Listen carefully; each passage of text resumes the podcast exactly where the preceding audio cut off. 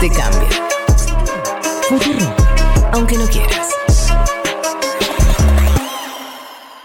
Una rebanada del pastel de bodas del príncipe Carlos y la princesa Diana, mejor conocida como Lady Di, será subastado 40 años después de las nupcias que se transmitieron en todo el mundo. El pedazo está congelado. Es de uno de los 23 pasteles de boda oficiales que se hicieron para celebrar el matrimonio de Carlos y Diana, un 29 de julio de 1981. Les recomendamos que no se lo coman, dijo el rematador y evaluador experimentado Chris Albury en la casa de subastas.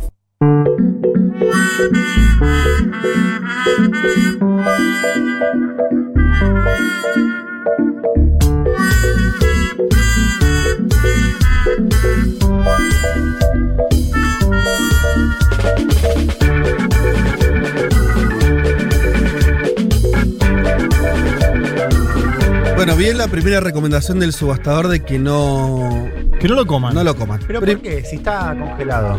No, porque me parece que ya se subastó en el 2008 este mismo pedazo de torta. Claro, primero no sabés si se descongeló en el momento, si no perdés la cana de frío en 40 años. Sí. Después viste que la- la- en los freezer hay un- unos, eh, o venía así antes, que era una, ciertas indicaciones. Años, ¿no? Te podía dar. Las cosas vencen, Exacto. aún congeladas. Creo que las carnes, ponerle un año. Seis meses, un año, Ah, ¿no? No creo que un pastel de boda dure 40, aunque sea congelado, salvo, no sé, a un nivel de frío. Yo tenía otra duda. ¿Vos pagarías eh, 600 dólares por un pastel así? Me- Te lo voy a agrandar. La- o sea, va- eh, por supuesto que no, pero casi que el pastel es medio caricaturesco. Yo tengo un problema con las cosas. Yo lo que me imaginaba era esto. Hay alguien que sí, evidentemente, se lo compra. Sí. Se lleva el pastel. Un loquillo, tenés que ser medio Ah, loquillo. pone- tampoco es tan, digo, para una persona que puede comprar esas cosas, no es eh, 200 mil dólares. No, No, no, no, no, es, no, barato, es casi es que barato. Es casi barato, que barato. Pero por eso, vos agarrás el pastel muy contento, lo llevas a tu casa, lo Sí. pones al freezer, lo mirás un rato. Se lo, me imagino. una foto, ¿no? Para Instagram. Sacas una foto para Instagram, viene tu tía, sacás, le mostrás, mirá el pastel de DVD y lo vuelves a poner. Ya está. O sea, eh, hay un montón de cosas que yo entiendo que a veces algunas personas valoran, no es mi caso. Sí. Me cuesta valorar eso, incluso voy a ponerlo en otro lugar. A Que ver. ustedes van a decir, ah, eso es- Tener un cuadro carísimo en tu casa. ¿Cuántas veces lo ves? Para que justifique. Ya está, ¿Viste? está bien ahí. Bueno, depende está de qué bien, lo ves, Si listo. tenés una pasa- camiseta del Diego de la Argentina, firmada, año, no sé, 94. Maradona También- 10. Tampoco me le encuentro mucho sentido, porque no la vas a usar. No la vas a usar para jugar al futbolito con los amigos. ¿No? No, sería una locura. La tenés guardada. ¿Y, qué? ¿Y entonces? Y ¿Cuál es la diferencia entre verla en un museo y verla en tu en el... No, por ahí es algo que te la dio la voz, en este caso digo. Ah, bueno, bueno, pero eso es un regalo personal. Estamos hablando de, de la, de la adquisición de cosas con un valor simbólico El enorme. fetichismo, estás en contra del fetichismo. No, Para, ni- pero la no torta esta no se puede comer. No. No, dijeron, el subastador Leti dijo que no lo, no lo hagan. Claro. Eh, Ah, aconsejó. porque yo ya estaba diciendo, uy, ¿por qué no guardé la torta mía de los 15 y me la comía unos cuantos años después? Va, no, entonces no tiene sentido. Bueno, coincidís en que. eh, eh, Sí. yo, eh, claro, si la torta se pudiera comer, está siendo parte de cierta experiencia. Puede eso lo puedo entender. Yo pagaría por el muñeco de torta de Diana y Carlos. Eso sí. Sí, Porque es un buen sí. adorno. El muñeco de ¿viste torta es el, muñeco? el- en este caso quien se casó. ¿No? Estamos Sí. hablando de Carlos, el muñeco de torta. Sí. Pero no. había muñequitos de torta personalizados. Y no, Seguro. seguro. Y si había tortas y, o sea. 27 había o algo así, un número impresionante. Claro, me había muchas. que había. No terminó bien igual esa pareja, ¿no? Ese vínculo. Ninguno terminó bien por distintas razones. Bueno, Terminó mejor la sigue, torta. sigue siendo igual publicidad para The Crown todo esto, me parece, muchachos. Yo creo que detrás de todo esto hay un productor de The Crown que está haciendo cosas permanentemente. frotándose las manos. Claro. Bueno, eh, Leti me- ¿Viste ahora que salió Cupas? El chabón dijo, no, loco, esto, en Argentina quiero que sigan viendo The Crown. Me llevó a ver unos videos eh, eh, eh, sabiendo que venía esto de Lady Di en su visita en 1995 a la República Argentina. Con Carlos Saúl. claro. Por Sí. supuesto. Cuando no, eh, en una entrevista eh, con una joven eh, Susana Jiménez. Mm, Ah, no sabía eso. la además haciendo. Susana. Sí, porque hacía su gala de, de un inglés muy refinado que tiene Susana. Mira. A fuerza de viajes a Miami y demás, sí, te habla muy bien inglés. Y le estaba haciendo ahí una, una entrevista a Lady. No sé Wow. qué vino todo esto, pero bueno. Eh, de todas por- maneras, Porque te lleva a eso, te da lleva. curiosidad. te va llevando. Pero volviendo a lo de la torta, eh, eso. Yo tengo una. No, no sé ustedes, pero tengo un problemita con. No entender. Me, me molesta no entender, ¿eh? No lo digo, no me ufano. Porque hay gente que paga millones de dólares por cosas así. Ni hablar de bueno, cuadros importantes. Pero Fede, por ahí si tuvieses millones de dólares, capaz No, que no. decís, bueno, ¿en qué los gasto? Y Se me sí, ocurren- compro se la me torta, Lady. Una No, camiseta del Chango. Cárdenas, por ejemplo, te va muy bien de acá a 15, 20 años. Te No, convertís no, en el empresario de medios más importante de la Argentina. No. ¿No, ¿No compras algo valuado así? No le vería el sentido. No sé cómo explicártelo. Es como si te hubieran putado esa parte. El sombrero de Pedro Castillo, ¿no lo comprarías en 20 años? El sombrero chotano. Ojo, ¿eh? Porque es muy grandote ese sombrero. Es como. Te entran muchas cosas adentro. que estamos defendiendo, el derecho a ser libre. Uma rígida política de controle da natalidade. I asked one of the top people in China. I'm going to deliver Brexit. Dicen que yo soy el presidente pobre. Pobres son los que quieren más. The International Monetary Fund is also... A... Pues Nuestra gran nación, que viva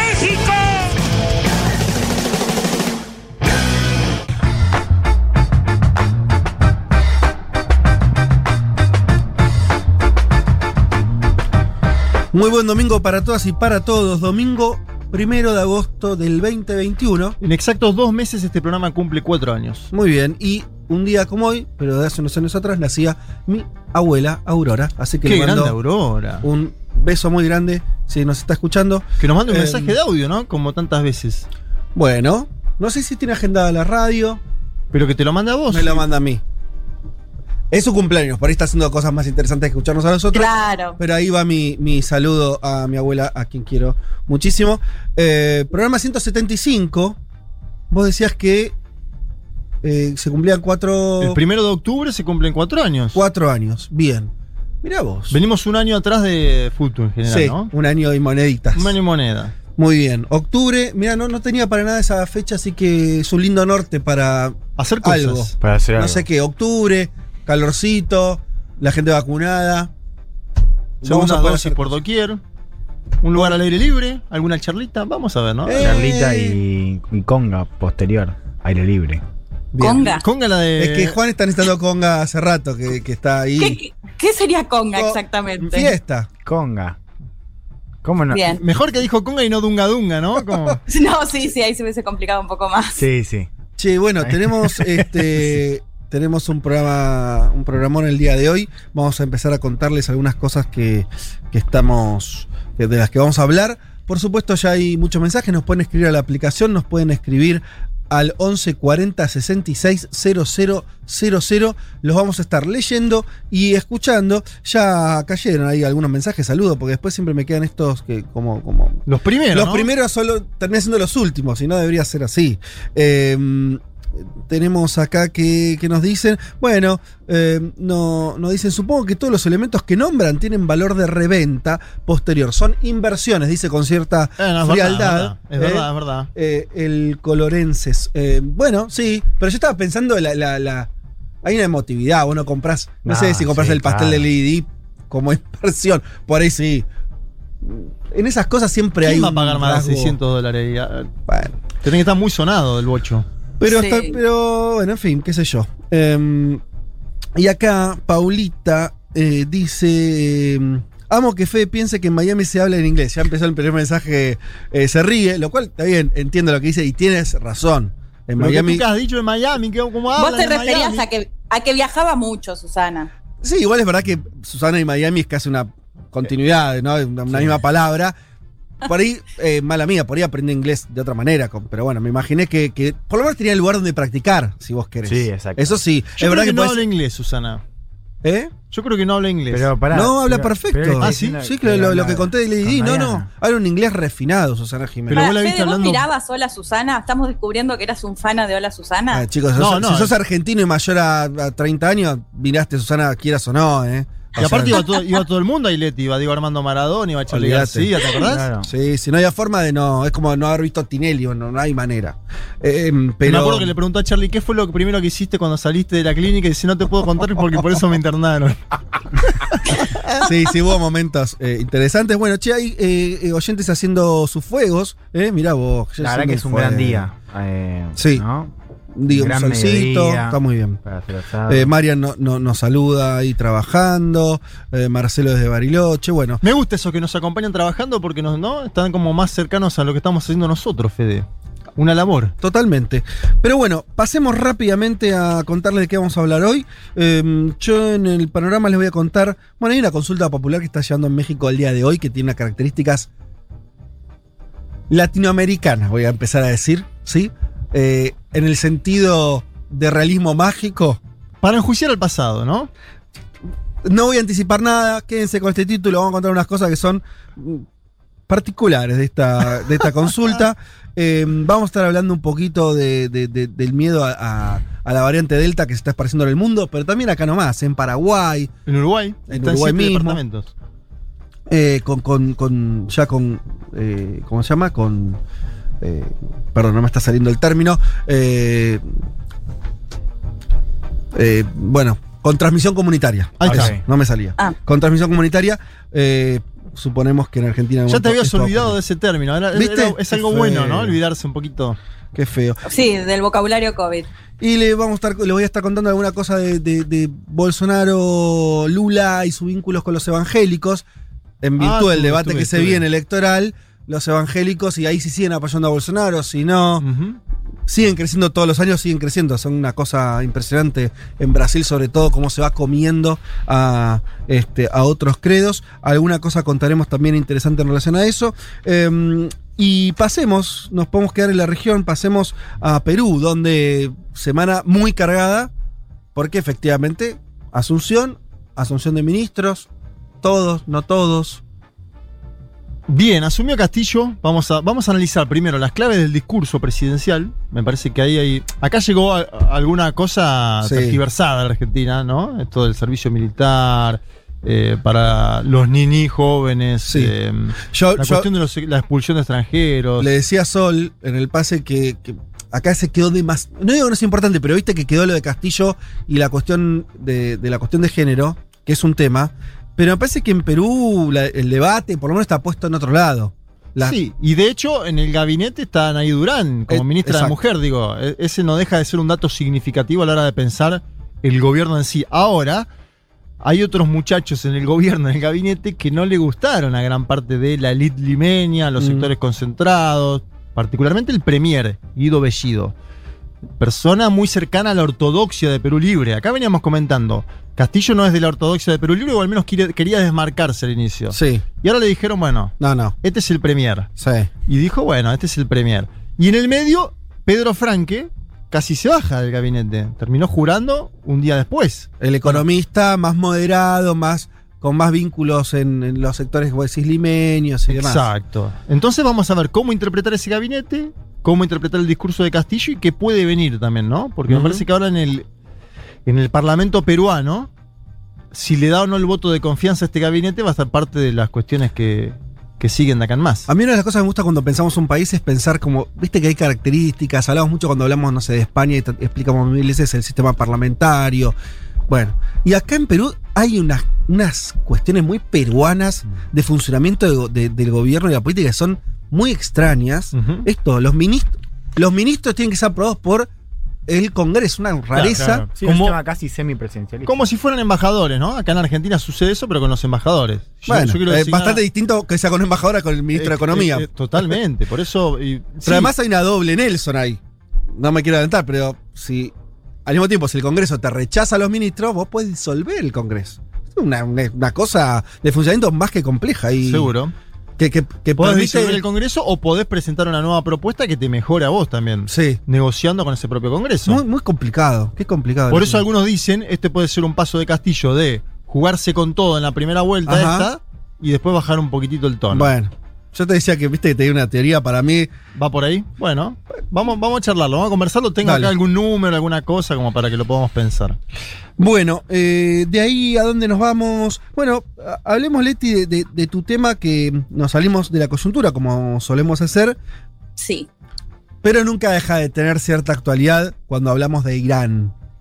Totalmente, porque vamos a hablar de la revolución islámica de Irán de 1979, contar un poco cómo era Irán, hasta, o sea, previo a la revolución, y sobre todo me parece con el foco o para intentar entender parte de la actualidad, ¿no? Que me parece que es clave y sobre todo de Irán y sus vínculos con Estados Unidos, o lo que generalmente denominan como Occidente, en este caso Europa y Estados Unidos, que me parece que la revolución de 1979 es clave.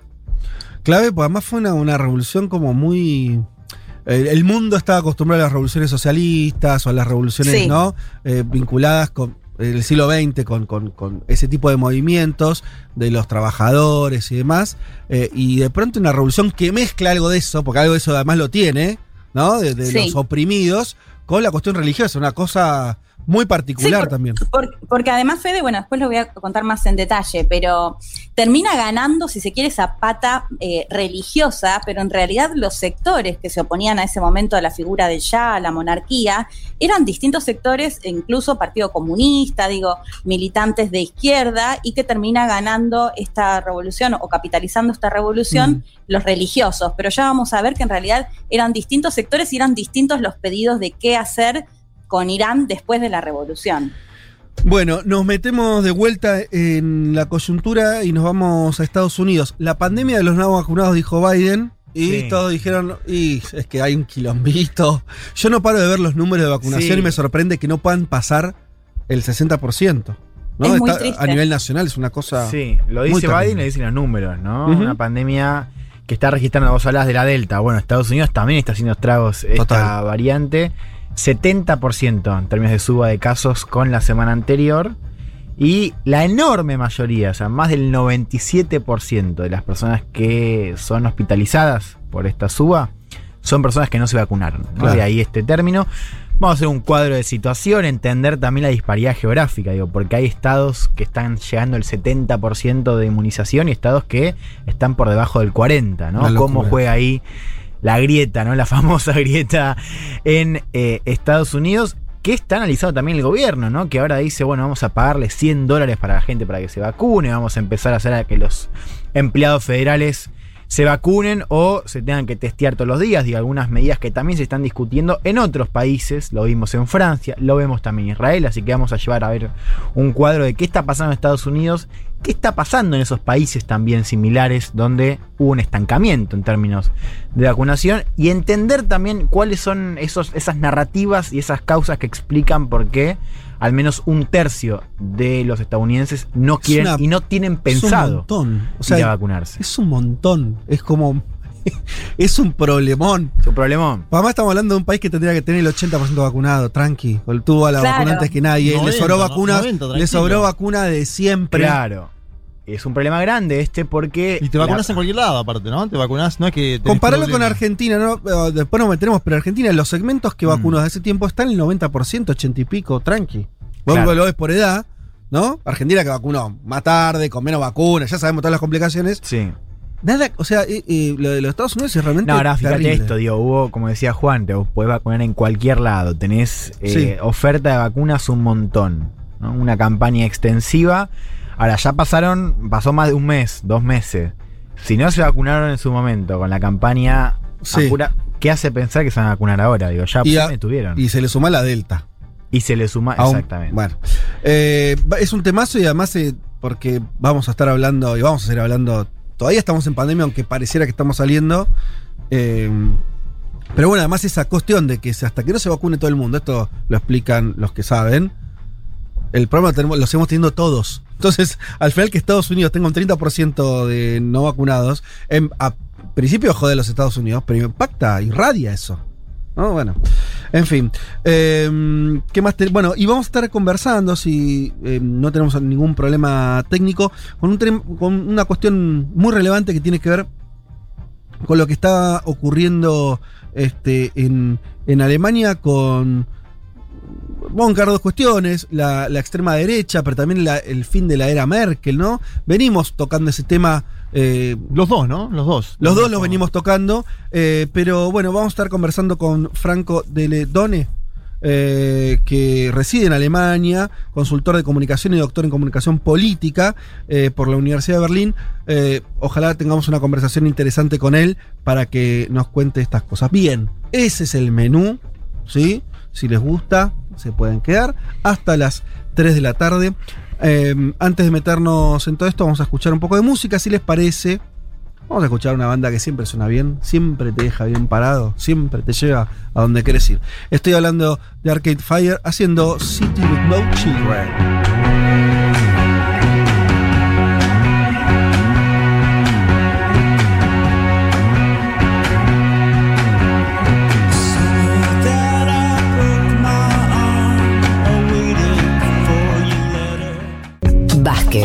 Martínez, Carga. Hasta las 3 de la tarde. Un mundo de sensaciones. Futurock. Panorama Internacional.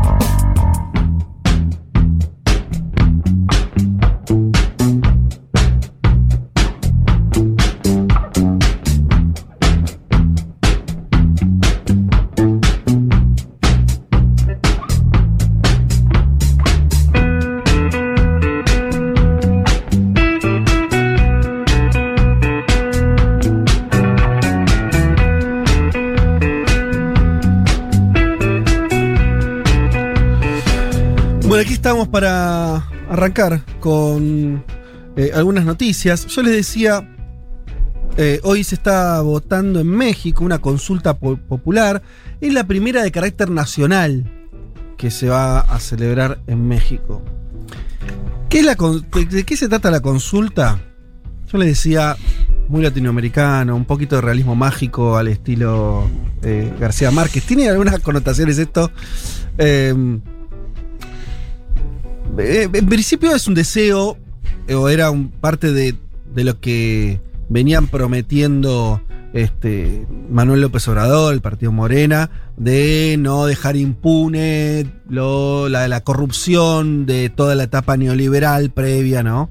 Eh, eh, Salinas de Gortari, que gobernó en los 90, Cedillo también, eh, Fox en los 2000, Calderón, Peña Nieto, bueno, todo El lo- PRIAN, ¿no? Como le dice él. El PRIAN. Claro, todos los gobiernos del PRI y del PAN de las últimas décadas.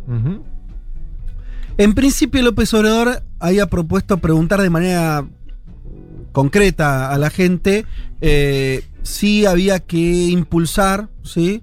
Eh, por la presunta comisión de delitos, a los expresidentes.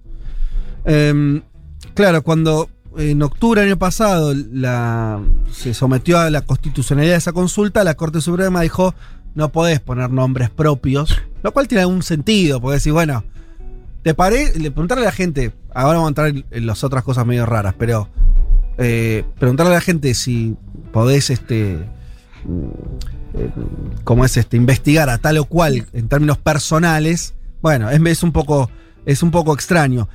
Al mismo tiempo, la Corte Suprema aprobó por una mayoría bastante ajustada, 6 de, de, de 11 votos, aprobó la consulta, pero cambiando el texto de la pregunta. Yo le voy a pedir que escuchen el spot de campaña A ver. de cómo quedó hecha la pregunta. Esto es lo que tienen que votar hoy los mexicanos. ¿Estás de acuerdo o no en que se lleven a cabo las acciones pertinentes con apego al marco constitucional y legal para emprender un proceso de esclarecimiento de las decisiones políticas tomadas en los años pasados por los actores políticos, encaminado a garantizar la justicia y los derechos de las posibles víctimas? Responde la consulta popular el primero de agosto. Eh, bueno. y celebremos la ¿Y democracia. entendieron algo? Porque No. yo me perdí a la tercera palabra. Es una A ver, cosa ¿puedo poner el inicio de vuelta? Dale, va, ponelo de vuelta. David, el inicio. ¿Estás de acuerdo o no en que se lleven a cabo las acciones pertinentes Las acciones con apego al marco al constitucional marco y legal para emprender un proceso de esclarecimiento proceso de las de decisiones políticas tomadas en los años pasados por los actores políticos, encaminado a garantizar Yo te digo, No para, más no para. Eh, comprensible. Vos, vos pe- pensás en un mexicano de a pie, un, pobre- un tipo de labura que tiene. que ponele que engancha algo de lo que pasa. Como es, como funciona la gente con la política, su vínculo con la política Sí. es un poco más, más, eh, más, más lejano o, o no tan en el detalle. Imagínate que, que entra al cuarto oscuro y que se cuenta con esa pregunta. No, incluso, digo, si Yo la no lo estoy entendiendo. No, no, por eso, aunque, digo, se nos perdió en el spot. Ponía que lo lees y lees palabra por palabra y aún sigo sin entender qué significa, Dios. Bueno. sin Bueno, entender la campaña que- previa, ¿no?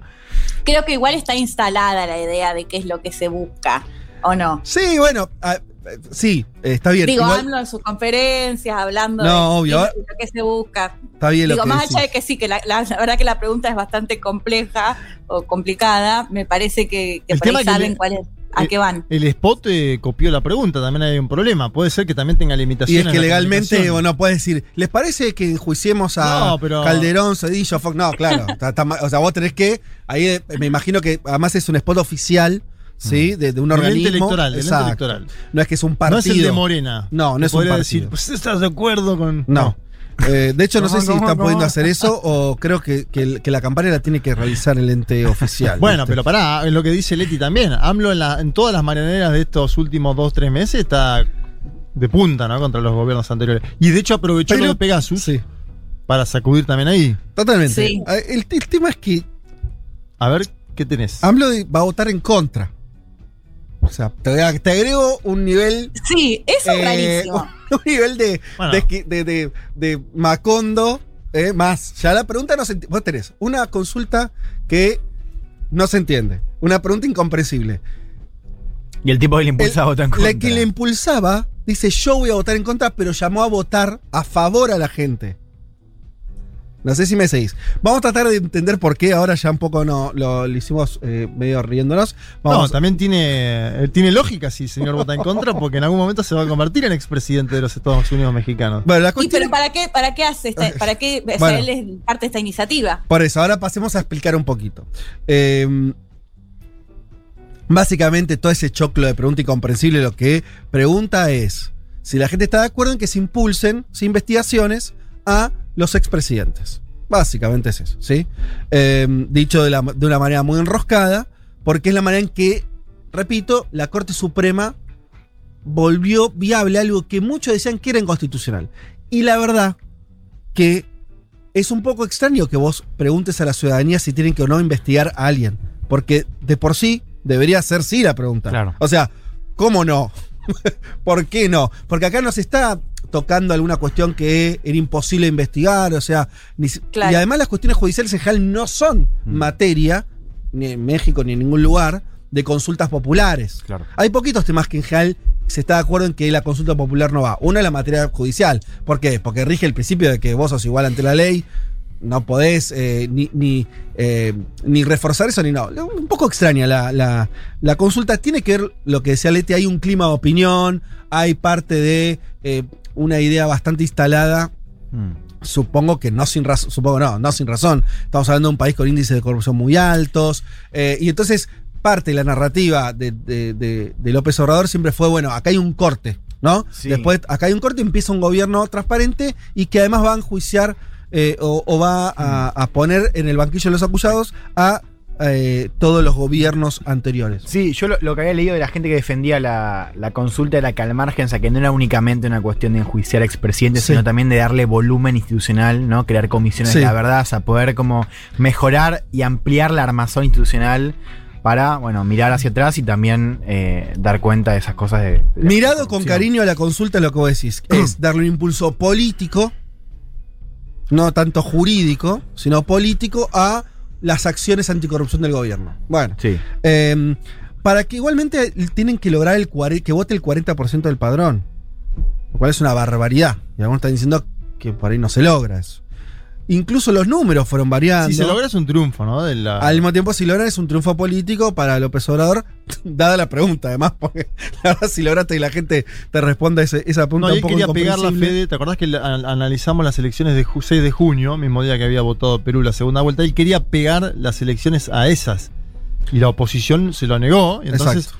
Claro. está esta nueva fecha que Es una fecha descolgada del contexto descolgada, electoral. muy complicada. Le, le critican aparte que gastó mucho dinero en la campaña Mm. porque el ente electoral tiene que crear todas las condiciones para que se vote, las casillas electorales y demás. Bueno, Claro, y en esa elección venías con una participación del 52% y fue una elección enorme, o sea, digo, Sí, no sí, es- se decidía mucho poder, exacto, no, no digo, como acá. Fue una participación baja si uno lo mira. Según dicen, el gobierno ya se ataja con que no va a lograr el objetivo. Pero aún así van a poder mostrar un montón de gente votando esto y decir, bueno, entonces vamos a impulsar la Comisión de la Verdad que decía él, una, serie de instrumentos. Es un poco extraño.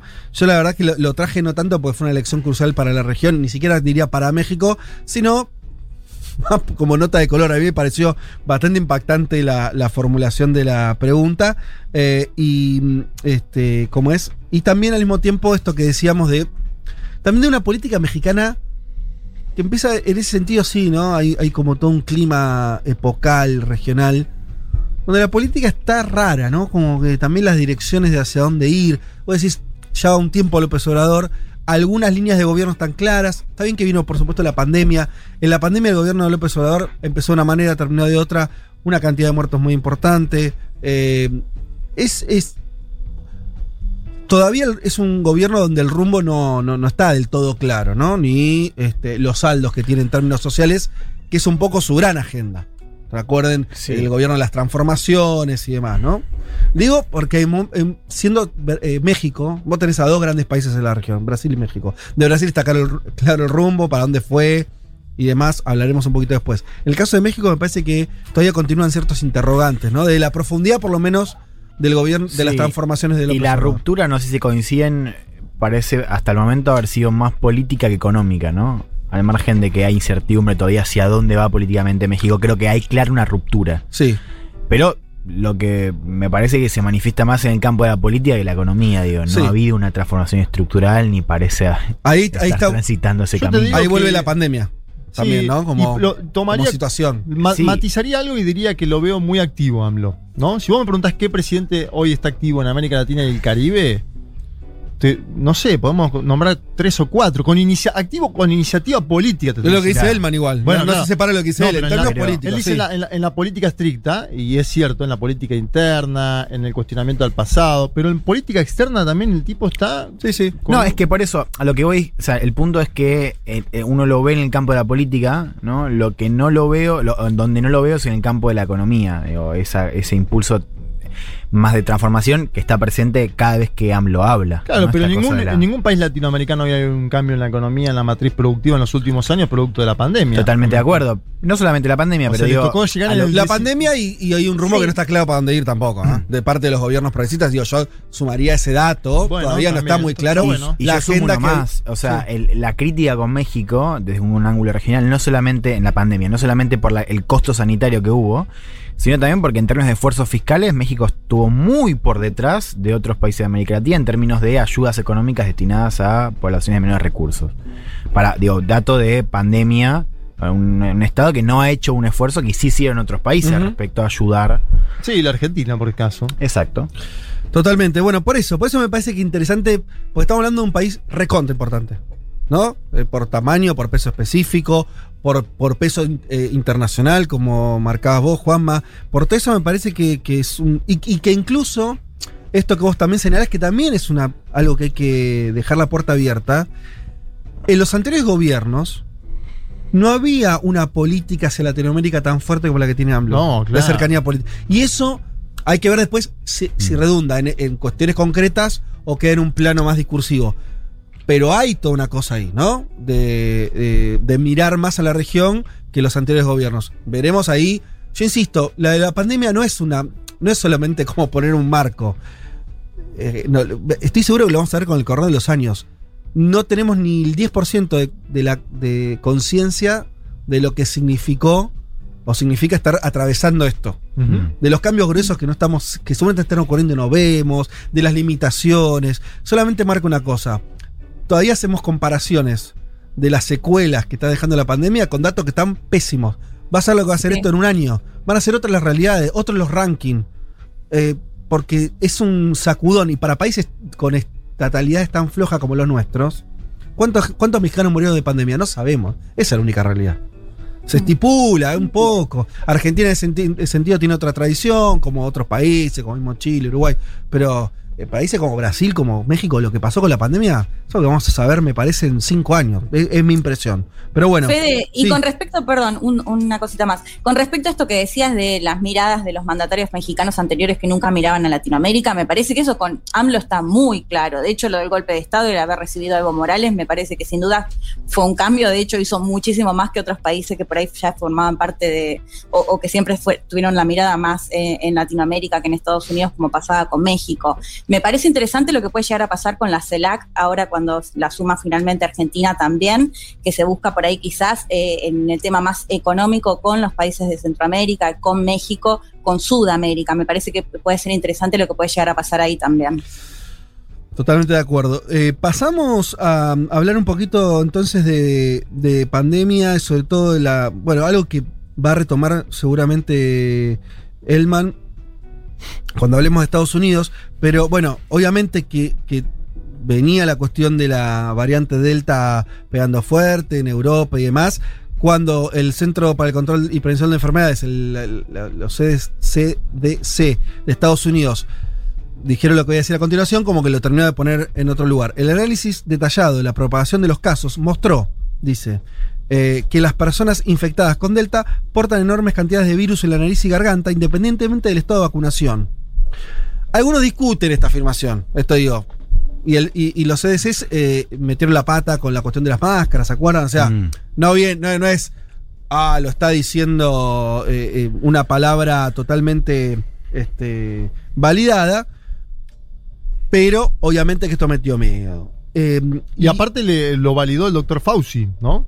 Yo Sí. siempre que cada vez que escucho al doctor Fauci digo, ah, bueno, Sí, por eso. hay que prestar atención. Igualmente, Sí. al- algunos dicen que, está, que, fu- que fueron muy lejos con decir que eh, medio que da lo mismo estar vacunado o no para la Delta, que es lo que te deja ver una lectura por arriba de esta afirmación. Es muy temeraria, muy temeraria y no se corresponde con otros datos que sí Claro. hay. Pero dice, dice de diagnóstico, ¿no? Dice de carga viral, no dice de hospitalización, lo de los CDC, no dice de muerte. Sí, exacto. Lo cual podría contribuir a que el contagio con la Delta se propague incluso en, en poblaciones con un Mm. altísimo nivel de vacunación. Mm, Pero claro. bueno.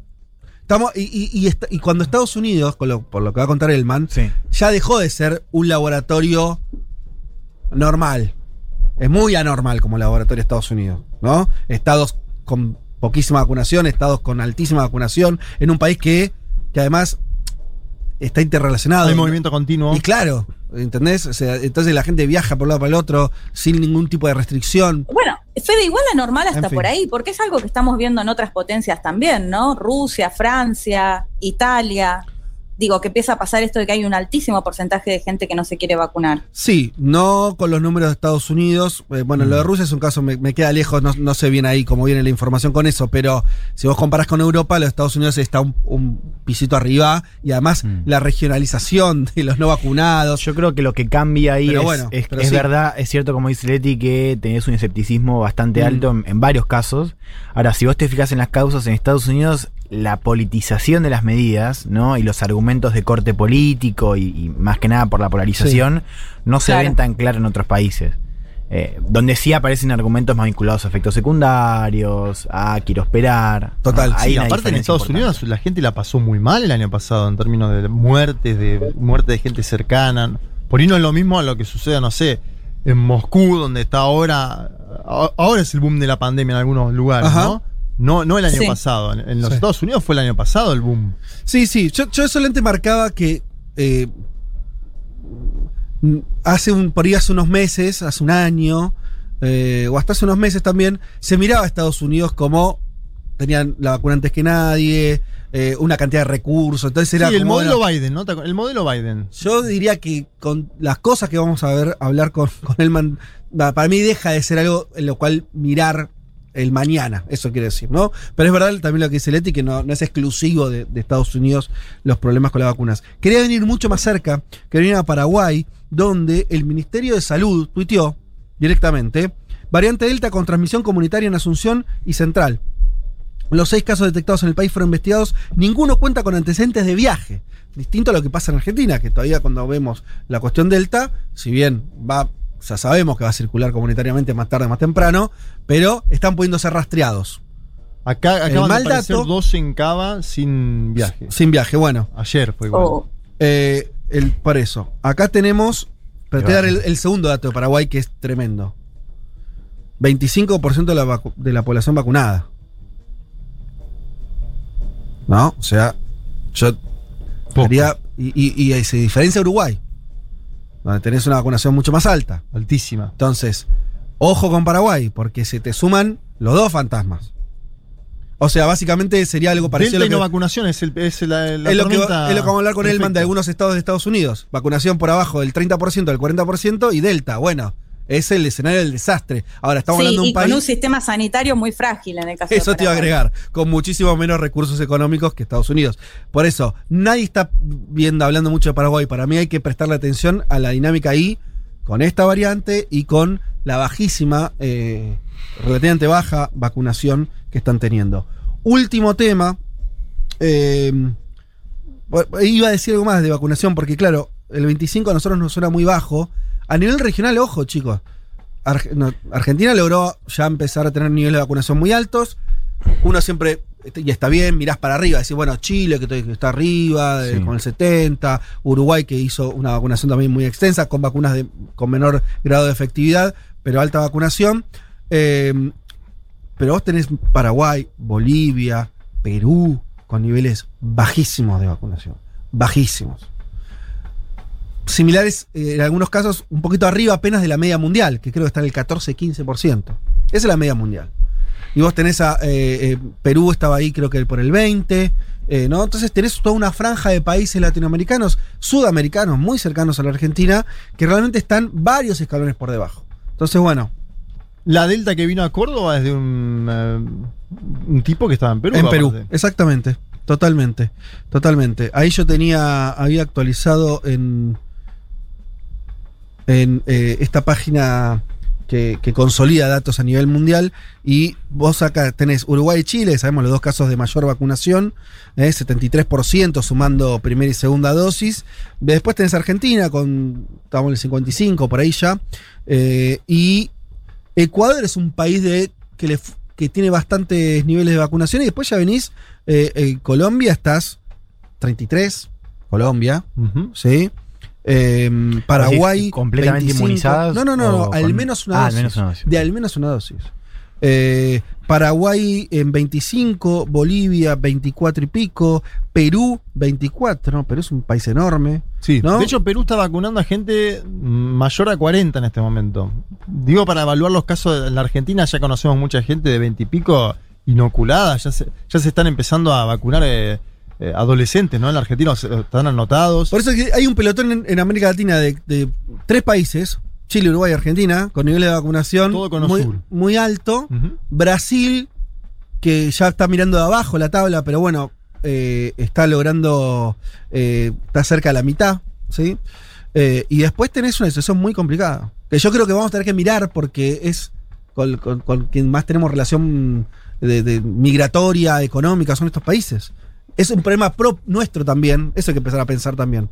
Yo creo que se viene tal vez una diplomacia de vacunas de los países de la región que estemos mejor ayudando a los países que le están peor. Me parece que vamos a ese escenario, ¿eh? o por lo menos habría que ir, me imagino. Habría que empezar a, pensar eso. Bien, último tema para tratar con ustedes. Em, no sé si lo estuvieron viendo, pero salieron algunas, algunas encuestas en Brasil em, sobre la cuestión de los evangélicos y el gobierno de Bolsonaro. Venimos hablando acá, caída en las encuestas, eh, hoy Lula gana medio en todos los escenarios. El último reducto que le queda a Bolsonaro de núcleo duro son los evangélicos. Sabemos, les ayudó a ganar eh, claramente 70% del voto evangélico. eh, fue a Bolsonaro en el 2018, o sea, una contundencia ahí había muy importante. Salió, este, salió algunas encuestas mostrando que esto empezaría a eh, perforarse, ¿sí?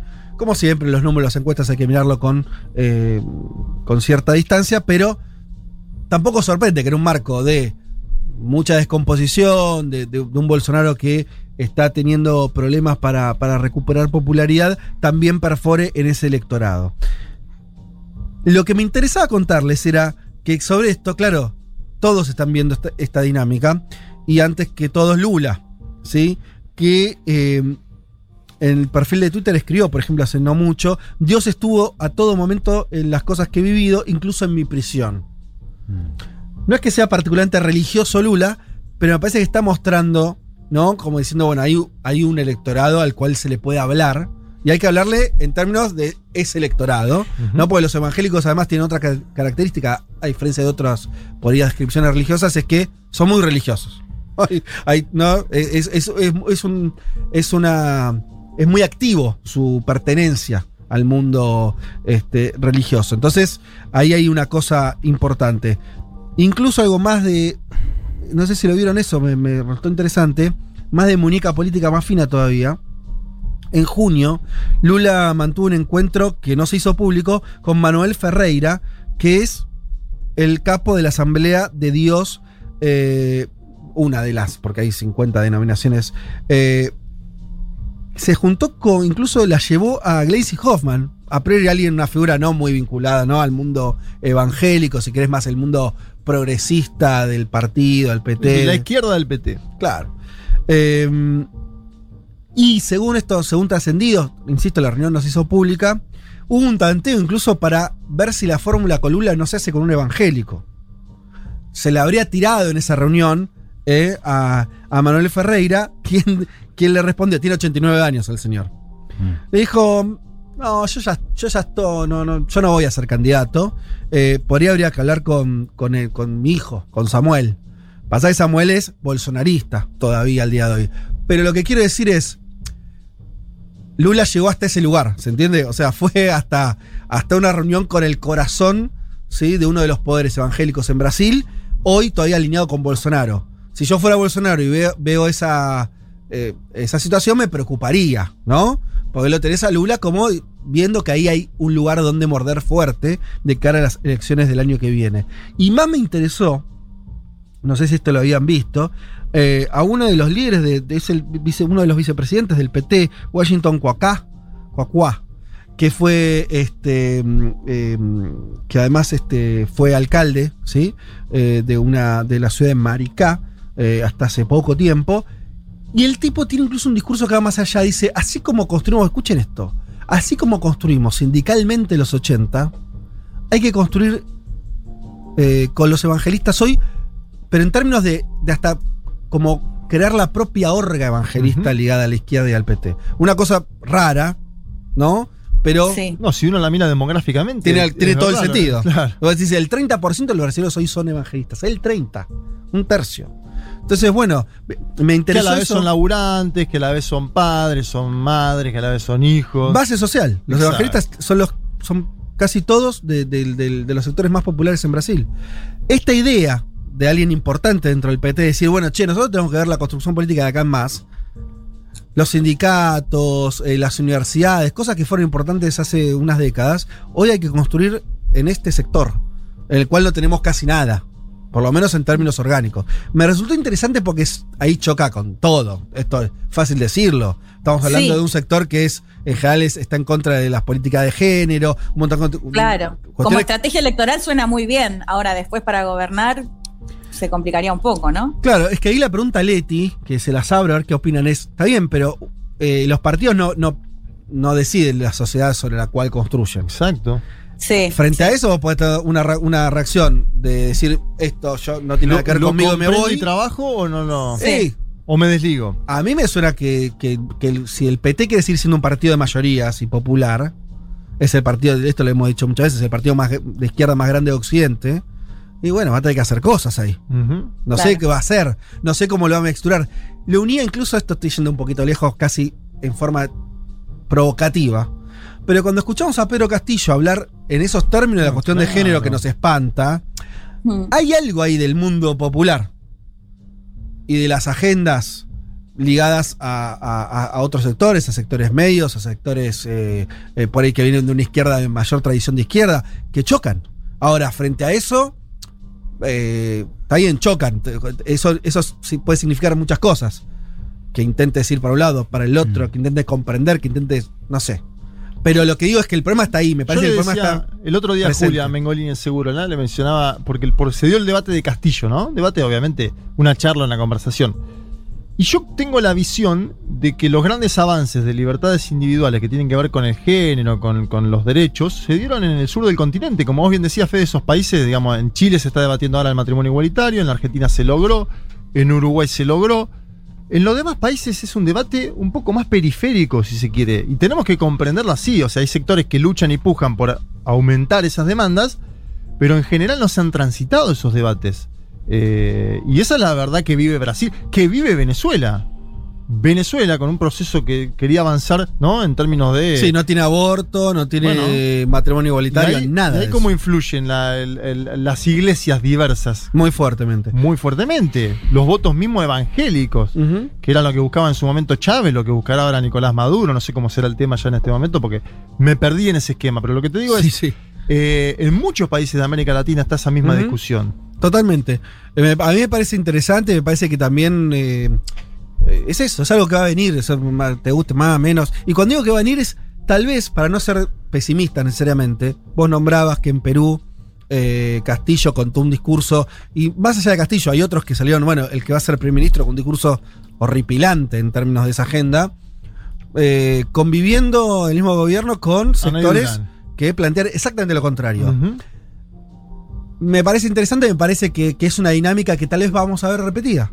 Tal vez en Brasil, gobierno de Lula, próximo gobierno de Lula, podemos suponer que esa agenda va a estar en discusión, va a ser parte de las tensiones internas de ese Lo, gobierno. lo que digo también en Argentina fue parte de la discusión en su momento hace no mucho. ¿eh? Cristina se llevó de senadora de viaje para que no votaran Sí. eh, el tema del matrimonio igualitario en su momento, hace 10 años. Sí, y, pero igual me parece que la realidad argentina, como la uruguaya, si lo- lo- eh, por ejemplo el movimiento evangélico crece, no tiene la fuerza que tiene. Exacto, totalmente de acuerdo. Estamos hablando de países que sí se diferencian, Sí, sí, ¿no? sí, ahí de acuerdo. sociológicamente hablando. Totalmente. otra, otro terreno, otra cancha.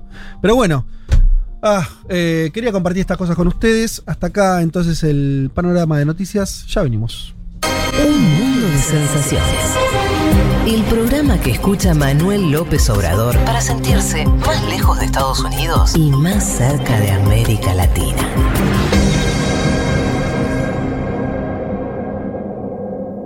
Hasta las 3, Federico Vázquez, Juan Elma, Leticia Martínez y Juan Manuel Carg hacen Un mundo de sensaciones.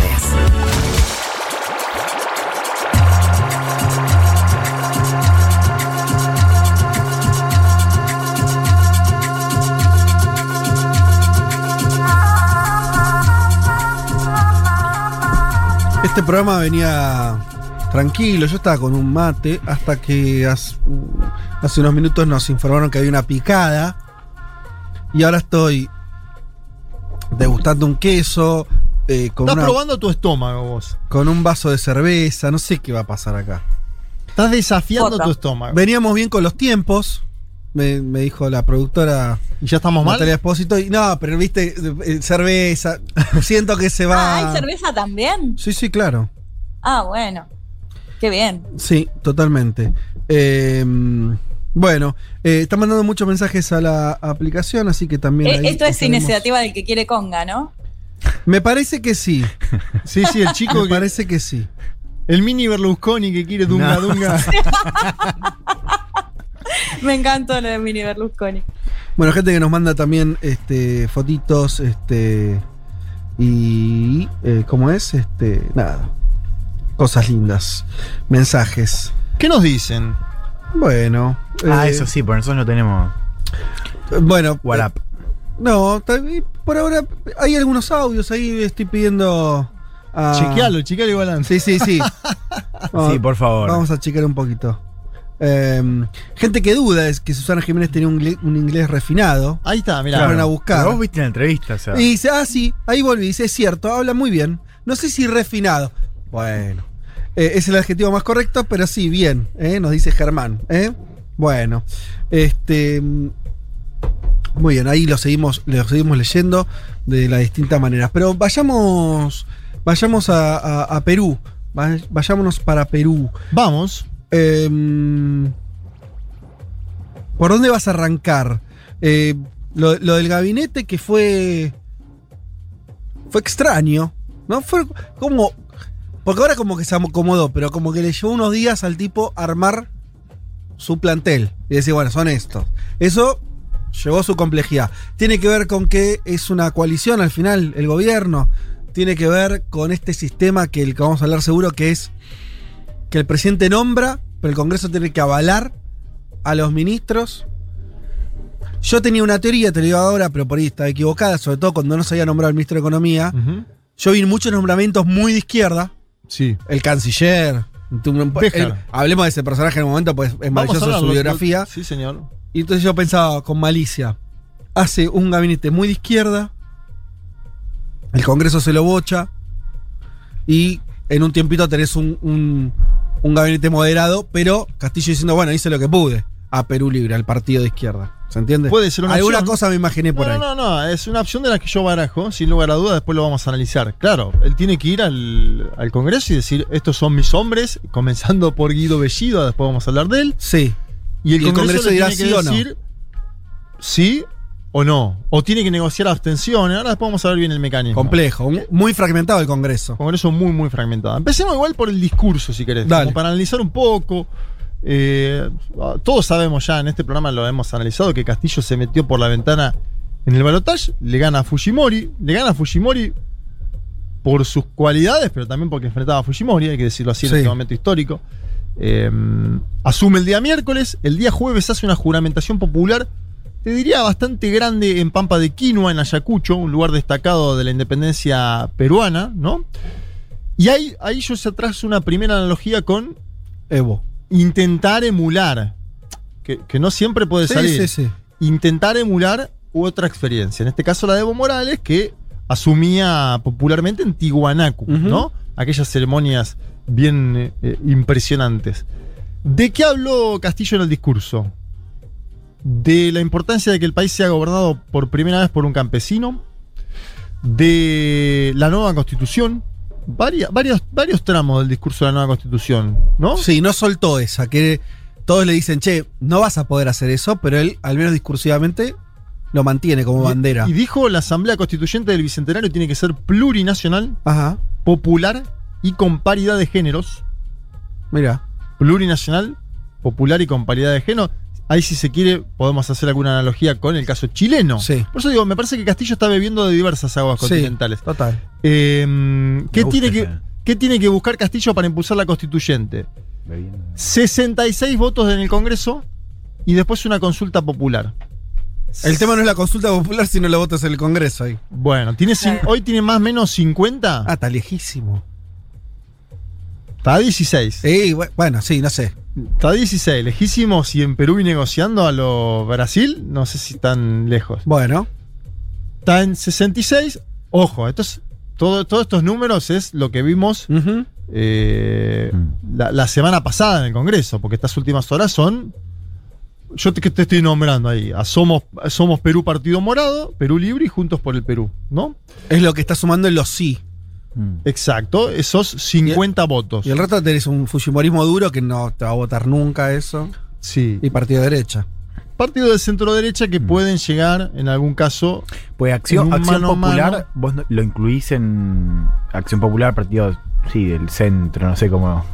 Esos partidos No lo estoy nombrando en los muy de 50. la- No lo estoy Ah, nombrando en los 50. No, está bueno, por porque fuera. Acción Popular tiene algunos congresistas más de corte de la centro-izquierda. Bueno, ¿no? por eso podría llegar a dialogar con, con- con algún sector de acción popular en ese caso. O sea, vos decís que lo que va a hacer ahora Castillo, el gobierno, es las cuentitas. Y va a ir a- intentando acercarse el número. Sin ese Sí. número no hay forma. Sí, el mismo, este mismo voto de 66 Sí. es el voto que tienen que aprobar a los ministros. Ah, mirá, qué dato. Este claro. mismo voto. Es el mismo número. el Está bien. mismo número. Por eso Castillo, algunos dicen, che, ¿qué pasa si hace la doble? Si presenta al Premier y a sus ministros y a la vez dicen, muchachos, en este momento vamos a avanzar con nuestra... Bueno, otros dicen esto es más difícil porque si presenta a Guido Bellido y a todo lo demás, no van a existir esos 66 votos. ¿Se entiende? Sí. Entonces probablemente lo presente, lo de la reforma constitucional, el cambio constitucional, en la segunda vuelta, cuando caiga este gabinete de ministros. Bueno, todo son especulaciones. Vamos a meternos después con las especulaciones. Primero escuchemos el, eh, al profe Castillo diciendo que es la primera vez que el Perú va a ser gobernado por un campesino de su propia voz, como para escuchar la tonalidad también del discurso. A ver. Es la primera vez que nuestro país será gobernado por un campesino, Una persona que pertenece, como muchos de los peruanos, a los sectores oprimidos por tantos siglos. También es la primera vez que un partido político formado en el interior del país gana las elecciones democráticamente.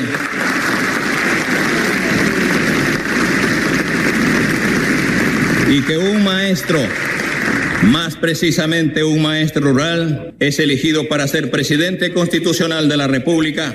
Es difícil expresar el altísimo honor que significa para mí en este momento. Bien, ahí pasaba, Castillo eh, anunció la creación del Ministerio de Ciencia, Tecnología e Innovación, dijo que va a declarar a la educación pública en estado de emergencia, buscando, dice él, un incremento presupuestario, veremos, eso lo tiene que hacer él mismo. Y algo que me parecía es simbólico, pero a la vez creo que es fuerte, es lo del cambio del Palacio de Gobierno, o el anuncio al menos, ¿no? Sí. Él dice, no vamos a gobernar más del Palacio de Gobierno porque se utiliza desde la colonia, vamos a ceder el edificio al Ministerio de Cultura para que lo hagan un museo. Y lo dice enfrente de Felipe VI, en su jura, en su asunción. Creo que eso, eh, eso no pasó tanto acá como noticia. Y también ahí hay una- un espejo con Morales, ¿no? Sí, sí, total. Morales. Leía la colonia como. Morales, ¿no? y que, pero aparte Morales, ¿te acordás que dijo? Ya Mm. creo que en, el se- en su segundo También mandato. hizo el Palacio Nuevo, claro. Exacto, Yo quise ir Palacio- a visitarlo en medio del golpe de Estado y no me dejaron no se entrar. pudo. Posta, pero es re lindo. No, no te pasó solo a vos que no lo dejaban entrar ahí tampoco. Sí, es lindo. Pero es- está Es buenísimo, lindo, y te dan lindo, ganas sí, de sí. entrar y ver que- cómo, cómo lo hicieron, pues es medio modernista, pero al mismo sí, tiempo es medio andino. Está bueno. Sí, Hermoso, la, Sí. ca- la casa grande del pueblo. Claro. Casa- Está exacto. ahí nomás, a Muy 20, cerquita. a 20, 30 metros del Palacio Quemado. Exacto. En un momento Evo Morales dijo, no, el Palacio Quemado no puede ser más el lugar de gobierno de... Y obviamente, donde juró, donde se juramentó Janine Áñez en el Palacio Parlamento, Quemado. y después fue al Palacio Quemado, al balcón, a ese mismo... Mm. Todo es muy simbólico, ¿no? Eh, y también volviendo a Evo, hay otra imagen que, bueno, puede ser menor, es una fotografía. Es Morales con Manuel Zelaya, los dos depuestos en golpe de Estado, a la par de presidentes constitucionales actuales. Estoy hablando de Alberto Fernández, de Luis Arce Catacora, de Iván Duque de Colombia. Obviamente, yo le decía a Julia el otro día en Segurola. En la Argentina, los medios se enfocaron en dos frases polémicas de Castillo, que es la expulsión de extranjeros en 72 horas, que la había tirado toda la campaña. Digo, sí, sí. Sí. La tiró toda la campaña, por ahí acá. Sí, no era algo nuevo. Por ahí acá Sí, nos enteramos sí. ahora, la expulsión de extranjeros que hayan cometido delitos en el plazo de 72 horas. Mucho- vi mucho graf que decía expulsión de extranjeros, 72 horas. eh, Queda como fuerte, ¿no? El anuncio. Eh, obviamente esto, yo no Claro, sé. Ahí no sabes si los que la levantan la están criticando o alabando. O están en- ¿viste? exacto. no, no sabes. Y el servicio militar obligatorio para jóvenes que no trabajen ni, ni que estudien, que fue levantado por un sector de Juntos por el Cambio en la Argentina, claro. Vamos al, volvamos al gabinete. Eh, el jueves se juramenta buena parte del gabinete. La sorpresa del jueves es, no aparece Pedro Franque, no aparece. Eh, es Pedro Franque es el ministro de Economía que venía con una interlocución con el sector empresarial. Y se dice, Pedro Franque está molesto con Guido Bellido, con el nombramiento de Guido Bellido como primer ministro. Guido Bellido, una persona de la ortodoxia de Perú Libre, muy cuestionado. Eh, tengo alguna frase después que, que- que les voy a leer sobre ese tema. Eh, y ahí se da una crítica generalizada, te diría Fede y compañeros, a la designación, ¿eh? No es una. Obviamente. Obviamente, Perú Libre no va a criticar a Guido Bellido porque. eh, Es de su partido. Es de su partido. Tampoco la, la coalición, no es que sale Mm. Verónica Mendoza diciendo me parece Sí, bien a no, no. Guido Bellido. Pero aparece una crítica generalizada incluso en sectores del periodismo Sí, que apoyaban a Castillo. claro. o- Sí, o de intelectuales y juristas, ¿no? Que habían estado muy cercano a Castillo en esta campaña de- Exacto. de, Fujimori. y que que aparte, dicen- y veían, ¿Y qué es lo que dicen? ¿Cuál es la crítica? ¿Querés escuchar al. ¿Te acordás? Quiero, de- quiero. Mira, te voy a poner un periodista. Ah, que lo habíamos escuchado cuando. En, en los momentos de, de la- de los resultados electorales.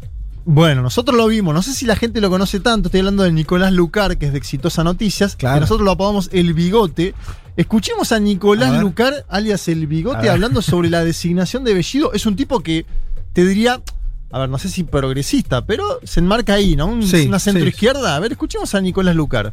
Es un hombre que no nos da ninguna garantía, ninguna.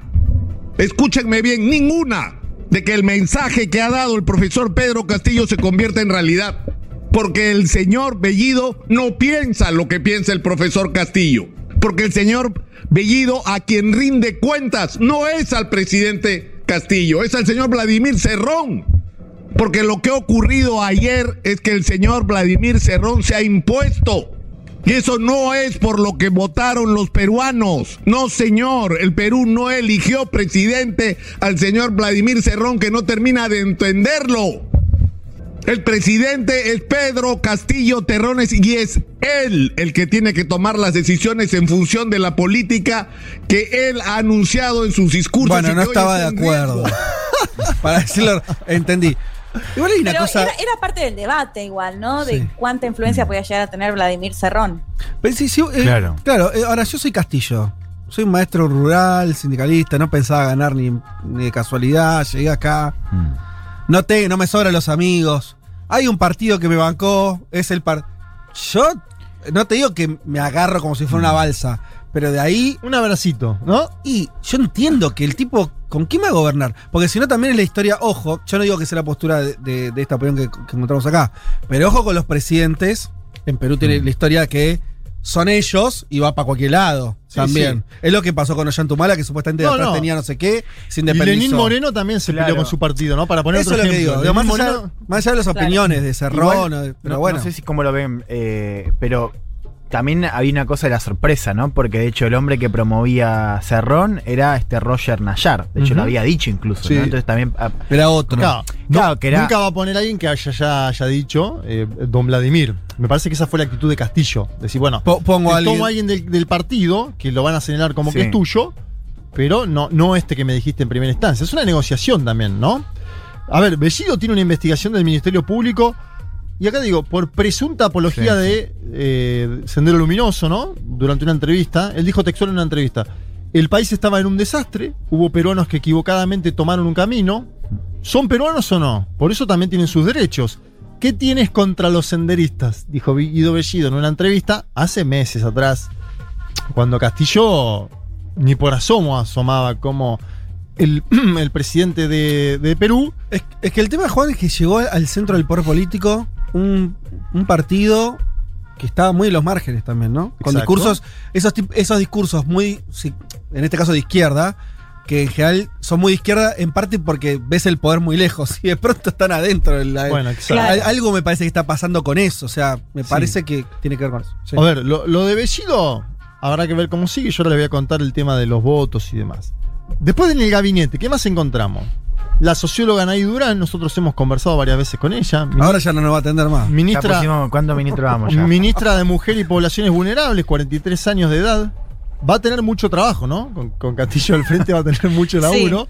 Eh, bueno, prometió garantía de derechos para el colectivo LGTBI, un hilo en Twitter.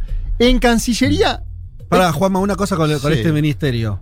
Para diferenciar, por ejemplo, de llega Bolsonaro al poder y no equilibra. No es que dice, bueno, yo soy medio facho No, y te pongo una el Ministerio de la Mujer a, a alguien eh, que me compense. Te pone un evangélico a decir, ¿no? Eh, Sí, sí, o a un hombre te hubiera puesto. En el Ministerio ¿no? de Mujer, Bolsonaro te hubiera puesto un hombre. Acá Castillo parece intentar compensar, reconocer que hay una ala más, este, más alejada de los Sí, derechos. Pero este, pará, también eh, es política, porque a Castillo le sirve para equilibrar al ala ortodoxa de Obvio. Perú Libre, que no tiene, que no tiene el ala ortodoxa de Perú Libre una Anaí Durán para poner. Entonces, ¿qué dice Castillo?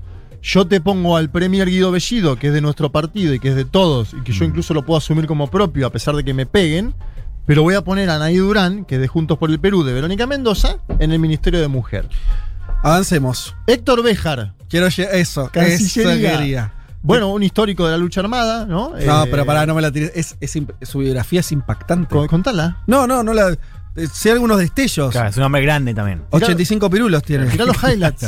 Es, era amigote de Fidel. Sí, sí, sí. O sea, a ver, Creo que, tu- o sea, hizo, viajó a Cuba en el momento que eh, los inicios de la revolución hizo la que hicieron muchos dirigentes joven, jovencísimos dirigentes Sí. políticos latinoamericanos que volvían a sus países y se armaron una guerrilla. funda un LN, ¿no? Funda un LN en Perú. en los 60. Está preso varios años, lo indulta Velasco Alvarado y él después termina participando de ese gobierno. Bueno, que es el, el último gobierno de izquierda que tiene Perú, gobierno militar de izquierda, el Ve- Velasco Alvarado de los Exacto, 70. Sí, señor, que ahora todo el mundo dice la dictadura de Velasco. Alvarado. Eh, veo los medios concentrados de Perú y están diciendo Héctor Béjar que participó de la dictadura de Velasco Alvarado. Bueno, una, a ver, es un, un histórico de la lucha armada. La designación obviamente generó, levantó polvareda, ¿no? En los sectores más conservadores del Perú. Las tapas de los medios. No estaba en, en los planes, además, ¿no? Era un medio como una No. carta. Mm. Se nombraba a Carlos Jaico como posible canciller, había otros nombres dando vueltas, no, la- no, no- no apareció. ¿Sabes quién lo dio? ¿Quién lo dio a conocer? El canciller uruguayo Bustillo.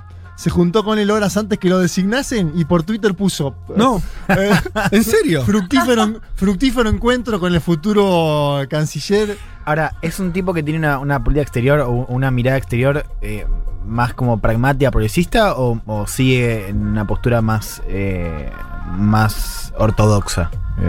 Yo lo veo, si vos me decís a quién está más cercano Béjar, a Cuba y Venezuela o a Argentina y Bolivia, por citarte dos, te digo el primer caso. Me parece Ah, que Béjar ok. viene.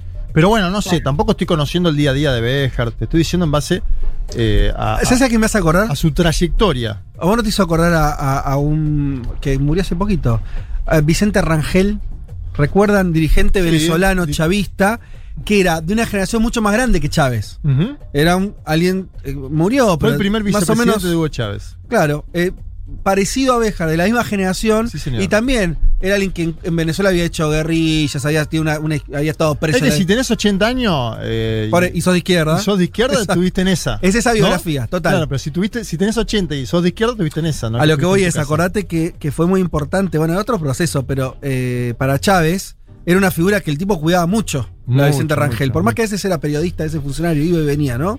Pero tenía una cosa como de, bueno, acá tengo a la, a la izquierda clásica venezolana. Y le dio siempre sus entrevistas, lo cuidó. Me Sí. parece, puede ser que haya ahí también. Y, y decir esto mismo, lo, del- lo del debate del gabinete también Sí. es parte del debate del partido. Decir, bueno, pongamos a Béjar acá para ver cómo funciona, si puede interlocutar con otros sectores Bueno, que nosotros no. Es una señal, es una señal que sería raro que en una semana se tome un avión eh, Castillo a Washington y cierre. La típica de los presidentes peruanos.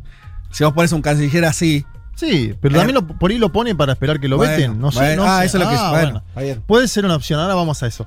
El viernes por la tarde el señor Castillo viajó a Piura, en Piura hubo un sismo de 6,1. Tremendo. Lo, lo vi hablando con un megáfono ante la población allí presente, prometiendo mejoras en los hospitales, más inversión en salud, ¿no? Como lo vi activo, eran los momentos de incertidumbre con Franque. El ministro de Economía. Claro. Y Franque termina aceptando. Se produce, se produce una devaluación del sol peruano. Las tapas de los medios son durísimas. Sí. Gabinete de miedo. eh, ¿Viste? Duras, duras, duras. Y quiero que escuchemos a la juramentación de Pedro Franque, porque también hay algo para entender hacia dónde va la economía. A ver, A ver. escuchemos. Señor Pedro Andrés Toribio Topilsin Franklin Balbé, juráis por Dios y sus santos evangelios desempeñar leal y fielmente el cargo de ministro de Estado en el despacho de Economía y Finanzas que os confío. por un avance sostenido hacia el buen vivir, con igualdad de oportunidades sin distinción de género, identidad étnica o orientación sexual, por la democracia y la concertación nacional. Sí, juro. Ah, se mandó un. ¿Te gustó, eh? Porque viste que de Franque siempre se dice, no, el del Banco Mundial Franque. Franque es un keynesiano, yo lo, vine, lo, lo vengo diciendo hace semana. Por un avance sostenido hacia el buen vivir, eso es ecuatoriana. Ahí veníamos con los espejos, Sí. ¿no? Teníamos Chile, Constitución, Bolivia, lo simbólico, lo- el, el cambio, o, o lo plurinacional también, no todo lo simbólico. Por un avance sostenido hacia el buen vivir, ¿no? Hay algo de lo de Ecuador dando vuelta. ¿no? Socialismo de buen vivir, distinto a lo del socialismo del siglo XXI. Y está esa de, lo de la economía popular de mercados, que para mí es una idea que tiene un nombre grandilocuente y hay que ver cómo lo lleva adelante. Nadie sabe qué es. Pero bueno, Nadie sabe- nadie- es la, de, es la de Fra- es la carta de Franke, ¿no? La economía popular de mercado. Vamos a ver qué es. Pero Con mercado, Con creo mercado. que es. Con mercado. Ni siquiera de mer- es con mercados. Sí. La imagen es como un montón de mercados. un mercado popular, Sí, ¿no? que- sí, sí. Es como, además, tipo, poner como, ah, entonces estás a favor de que haya más intervención de Estado en la economía. Sí, sí, eso, eso. Que, en realidad es eso, digo, más Estado. Bueno, pero espera, los sectores que estaban de punta con Castillo por la designación de Bellido, la mayoría de ellos dijo Eh, bueno, igualmente Frank me parece Claro, alguien bueno. Se calmaron con Frank. Un poco se calmaron, porque tampoco. La- Castillo les puso la vara muy alta con el nombramiento, ¿no? Es como vos decías, fue, un- fue un gabinete ortodoxo, por así decirlo, ¿no? Sí, de- muy, muy, muy corrido a la izquierda, para que se entienda acá. Che, eh, y en- bueno, pero hablemos un poquito. ¿Cómo sigue el tema? Te quiero Claro, hablar, por esto del final. mecanismo, expliquémoslo brevemente porque es interesante y como para especular un poquito hacia adelante. Entonces, está fenómeno, juraron. Pero falta que el Congreso diga, ok. Bellido, el premier, cuestionado. Este hombre que además tuvo alguna declaración xenófoba, misógina, bueno. El señor Bellido tiene que presentarse junto al gabinete de Castillo Mm. durante los próximos 30 días al Parlamento. Esto esto de acuerdo a la normativa, el artículo 130 de la Constitución. Sí. Para decir que. Bueno, no, no, no, vea, no. está bien. Yo no te digo nada. Yo te digo, debería presentarse. O sea que ya están en funciones, pero, o sea, ellos ya fueron, ya están gestionando y en 30 di- en un plazo de 30 días tienen que ir a someterse ahí a la voluntad del Congreso. Sí. ¿Qué necesita para el voto de famoso voto de confianza, como se le llama? 66, es decir, la mitad más uno de los 130. Si el legislativo no le da esos 66, no le otorgan la confianza, el voto de confianza, se produce una crisis total donde tienen que poner sus cargos a disposición Tienen que como renunciar. estos sí. ministros. Sí. En tal caso, Castillo puede nombrar a nuevos, ¿no? Que es lo que uno Sí. tendería a creer. O ¿O qué? A ver. insistir. Creo que le queda. Creo que es así, ¿no? Corríjame. Insiste, el Congreso vuelve a vetar Sí. y ahí la facultad se invierte. Y es el presidente el que puede, entonces, eh, no, no sé cómo se llama la figura, pero básicamente Vacar al Congreso. vacar eso, vacar al Congreso, que significaría convocar a nuevas elecciones para el Congreso. Sí. Algo que tal vez a Castillo tampoco le disguste. Así como te dije, una vez que se modere y entonces use el veto del Congreso para decir, bueno, ok, ya tuve mi versión más de izquierda, el relación de fuerzas, nombra más tipos como el, el actual ministro de Economía. Opción 1. La opción 2 es que vaya más a fondo. Si yo soy Castillo y quiero reformar la Constitución, ¿no me vendría bien una nueva elección Un de parlamento un poco mejor. Pero ya, ¿no? pa- o sea, ya tuviste renovación en ahora y en estos meses. Bueno. Pasa que con una fuerza Pero- que tenés 19%, y Claro. 19% en primera vuelta, digo, te quedan muy por Muy debajo, abajo. claro. En una nueva elección le iría seguramente mejor. Le iría mucho mejor a Castillo. ¿no? Pero, pero lo otro, eso igual es. eh, Es futurología eh, plena. es futurología y no, no sabemos. Pero ¿Vizcarra pensaba lo mismo cuando cerró el Congreso? Sí. Yo tengo otra, peor. yo tengo otra hipótesis. A que ver. es, ¿Qué pasa si Castillo no logra estos votos por este Sí. premier de miedo, como le dicen? Aprovecha y negocia con las otras bancadas. Claro. Otros Yo ministros. te cambio otros ministros, incluso te puedo poner a uno tuyo. Vemos dónde. Y vos me das. Vos me das la- la- lo- los votos para avanzar en el cambio constitucional. Bueno, claro. Que al final estamos diciendo lo mismo. Él Claro, evidentemente quiere llegar a ese Yo lugar. lo que te estoy diciendo es que eh, eso es patear menos el tablero, si Total, se quiere, que otras elecciones. avanzar en otras elecciones que no sabe- Incertidumbre. aparte no sabe lo que sale, la Keiko Fujimori. Mm. Porque él necesita la misma cantidad de votos, 66 para las dos cosas. Para el voto de confianza, Yo, yo lo, había, lo que había leído, pero todas estas cosas cambian siempre, que es que estaba difícil para Castillo la negociación de una mayoría parlamentaria, porque lo que quedaba fuera de estos partidos vos decís son fuerzas muy refractarias a, a un gobierno de izquierda o de centroizquierda. Pero bueno, eso en los papeles. Por ahí lo que decís, con no. un ministerio las cosas se ablandan. tiene 50 y necesita 66. A ver, eh, y el- el- los 50 estos los tiene con el gabinete, entre comillas, de miedo, ¿no? Con Guido Bellido y compañía. Entonces, se van a presentar, digo, el mecanismo es presentarse de acá a un mes y ver cómo sigue. Lo- la verdad, lo de los, no sé si pudieron seguir y con esto termino. Lo de los grandes medios concentrados de Perú con la designación de los ministros de Castillo, hace tiempo que no veía unas tapas que te digo meten tanto miedo en el sentido de decir, che, lo van a querer voltear de acá a, a dos, tres semanas. O sea, Castillo se está jugando mucho más que un gabinete en estas tres semanas. Claro. Se está jugando su supervivencia, y no es broma, porque es la política peruana, Sí. porque no tiene mayoría en el Parlamento y porque. ¿Y por qué no está Fujimori ya? ¿No? Algo que le servía a Castillo, Sí. que esos apoyos críticos que recibía, porque el, frente del miedo era Keiko. Keiko. Ya no está Keiko. se le junta una enfrente fuerte también. Se le junta una enfrente. Él jugó su naipe, lo jugó fuerte, ¿no? Un jugador, digamos. No es que otro diría, bueno, vamos a hacer el gabinete moderado de una, conseguimos los votos. Sí, el tipo no. dice, te voy a poner a Guido Bellido, te pongo a Bejar en la Cancillería, te pongo a Nay Durán. Bueno, veremos. Veremos. Interesante. Se pone lindo, se pone lindo, se pone picante. Bien, este, un país más que se suma ahí a la tensión política ¿eh? propia de la región. Sí, claro, sí, eso. El eso doctor hace Charlie. García. Su ruta, la ruta del tento en pie, Charlie García, ya venimos.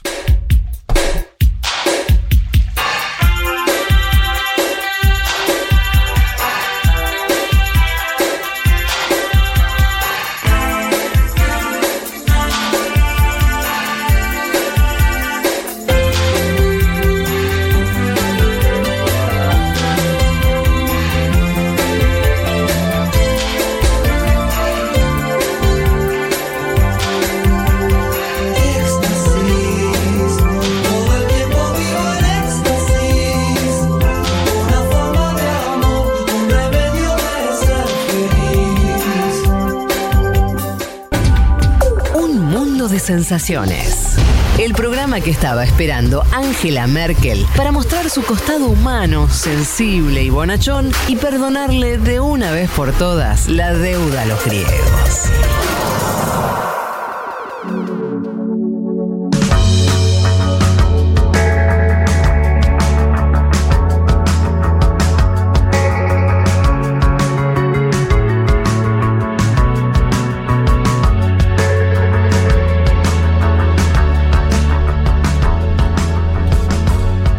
Seguramente habrán visto una noticia de hace unos días que mm, el presidente de Brasil, Jair Bolsonaro, se reunió con una ultraderechista alemana. Ya esto es bastante. No es cualquier ultraderechista alemana, es nieta de un ministro de Hitler. Ya, bueno, no, viste como. Lindo para titular, ¿no? Para ser periodista y titular. Y la- eh, estaba fácil. Eh, eso nos llevó a pensar con quién hablar de esto. Eh, y al mismo tiempo también se, se amplió eh, a, a tratar de pensar cuestiones importantes que, están ocurriendo en Alemania con el final de la era Merkel. Eh, para hablar de todo esto estamos en comunicación con Franco de Ledone, ¿sí? Eh, reside en Alemania, es consultor en comunicación y doctor en comunicación política por la Universidad de Berlín, eh, quien además, bueno, escribe notas, tiene un podcast. Sí, un podcast que hemos eh, recomendado acá, es Comen- Epidemia Eso, Ultra. Exacto. Eh, así que bueno, ahí estamos en comunicación. ¿Nos escuchás, Franco? Sí, ¿qué tal? ¿Cómo están? ¿Qué tal? Buenas tardes. Bueno, muchas gracias por atendernos. ¿Estás ahora en Berlín? No, viví mucho tiempo en Berlín, Ah. pero hace cuatro años vivo en Baviera, en el sur. Ah, muy bien. Eh, ¿Y en qué ciudad? Bueno, si te digo el nombre, eh, a ver, a ver quién se anima a pronunciarlo. No, La- el pueblo es un pueblo que se llama Pfalzheim y la ciudad que está al lado se llama Würzburg, que tampoco es muy conocida. Pero No para me animo a ninguno de los dos. como a dos horas de Frankfurt. A dos horas de Franco. Bien, ahí Yo me animo a decir que está en. Baviera. Eh, Está muy bien lo que dijo Franco, Baviera. Yo me metí solo, dije qué ciudad y me tiró dos nombres que no, no, no. Bueno, ahí, ahí está, ahí está. Quedó, quedó registrado para la posteridad. Che, eh, bueno, a ver, ¿por dónde empezamos?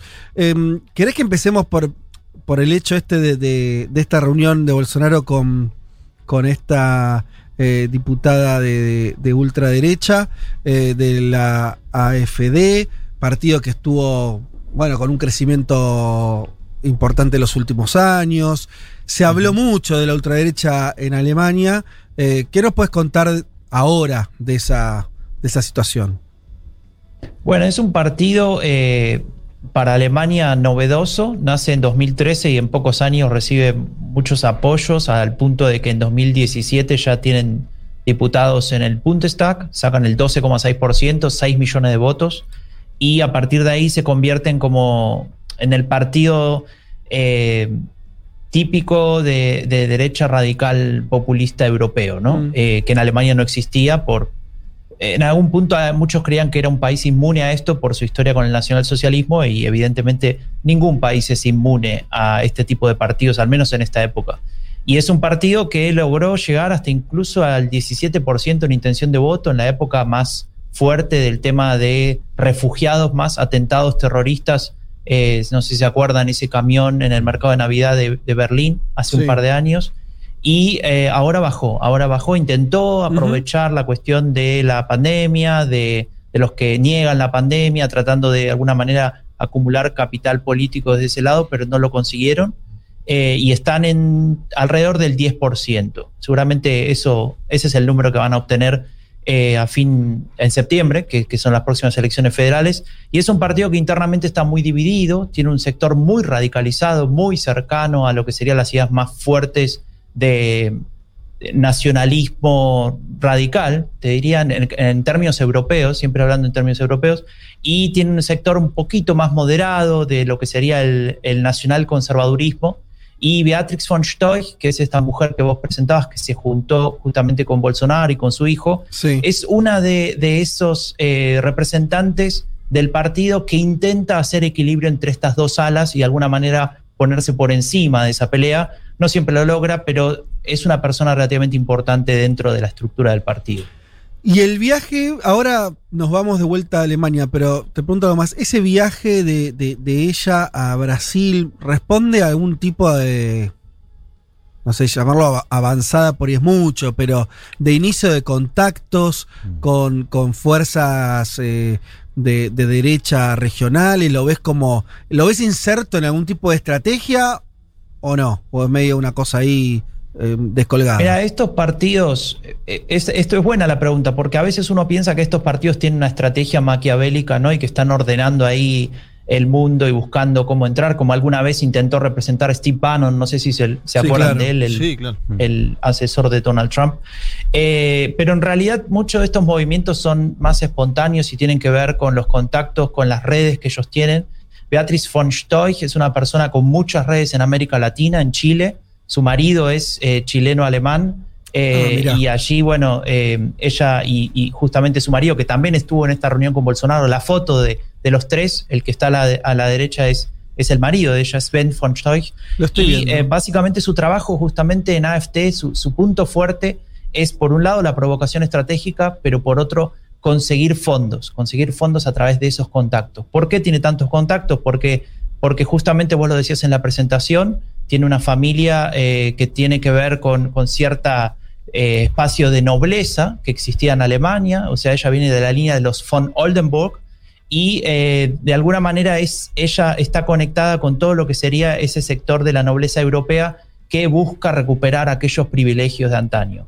Y, y en ese sentido desarrolló este, este aspecto y, este viaje eh, tiene que ver con, con ese elemento lobista que tiene ella. Eh, me imagino que tiene que ver también con la idea de posicionar internacionalmente a AFT, que se está quedando un poco afuera de una discusión que estamos teniendo ahora en Europa a partir de que Orbán, el presidente de Hungría, se, se fue del Grupo Popular Europeo y aparece ahí como un nuevo articulador de derechas radicales o como ellos se llaman de, de nacionalismos. Eh, y AFT no está ocupando un lugar muy importante. Y me imagino que ella dice, bueno, vamos a probar por este lado, vamos a articular algo en América Latina, pero no es novedoso. No sé si ustedes ya hablaron de la Fundación Disenso, una fundación creada por el partido Vox de España, que articula muchos eh, de estos partidos, especialmente en América Latina. Hay gente incluso de Argentina firmando la Carta de Madrid, que es como una especie de, de manifiesto.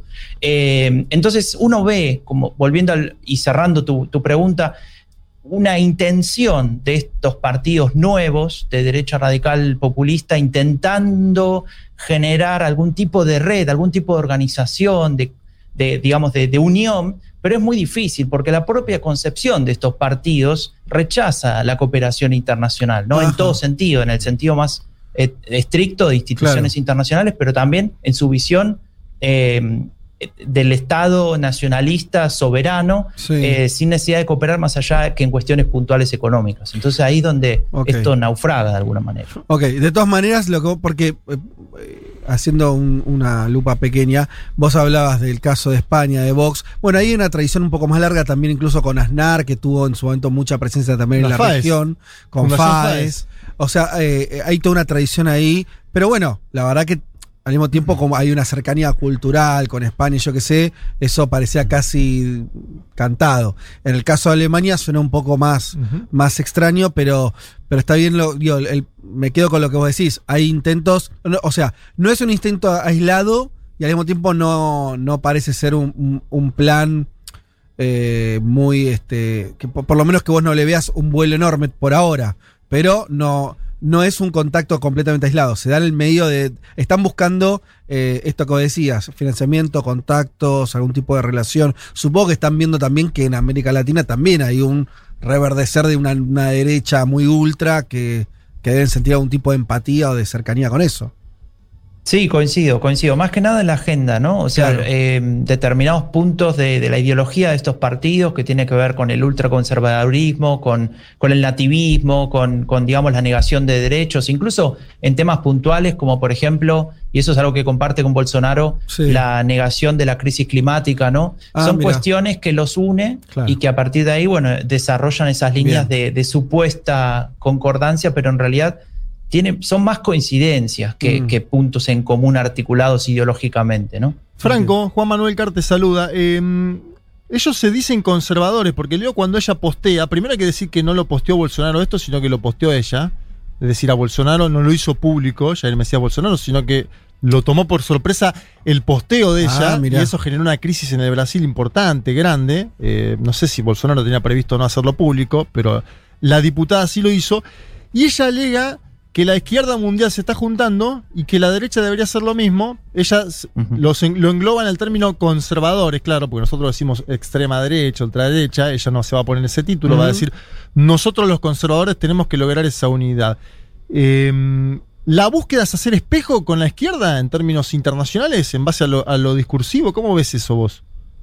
Eso es, eso es una estrategia y, y se da en varios partidos. Es decir, el hecho de obtener la etiqueta de conservador es un, momento legitimador para este tipo de partidos, porque se incorporan a un paraguas ideológico aceptable dentro de la discusión política europea, es decir, están dentro de lo que sería la derecha legítima y democrática, digamos. Entonces, a partir de ahí pueden empezar a discutir eh, el espacio de lo que sería el voto conservador de derecha, que usualmente ha votado partidos como la democracia cristiana o el conservadurismo, dependiendo del país, e ir a discutir ese, ese espacio y en algún punto eh, introducir sus temas de agenda como parte de la discusión política natural de un país, ¿no? Como por ejemplo esta idea de eh, las promesas antimigración, ¿no? Que, que ofrecen en su discurso, etcétera, y otras cuestiones. Entonces ahí eh, es un intento en muchos países de Europa ponerse bajo el paraguas de conservadurismo, ¿no? Pero en realidad está claro que a partir de, las ideas que van desarrollando y del ataque a determinadas instituciones que conforman lo que sería el Estado de Derecho más tradicional, tienen una tendencia hacia lo antidemocrático, es decir, aceptan determinados elementos de lo que sería una democracia liberal clásica europea, como por ejemplo las elecciones ¿no? y el voto, y al mismo tiempo critican la libertad de prensa, critican eh, las instituciones, critican la justicia. Es decir, se critican eh, instituciones por el, por el mero hecho de existir y ser parte de lo que ellos llaman un establishment. Y con respecto a lo que vos marcás, esto del espejo con lo de la izquierda, esto también es, es una estrategia comunicacional que, que se ha desarrollado en diferentes países. Eh, por ejemplo, el caso de, vuelvo a mencionar a Víctor Orbán, y creo que es una figura clave ¿no? para entender un poco est- este- estos movimientos, al menos en Europa, como un contrapeso de lo que sería eh, Angela Merkel, ¿no?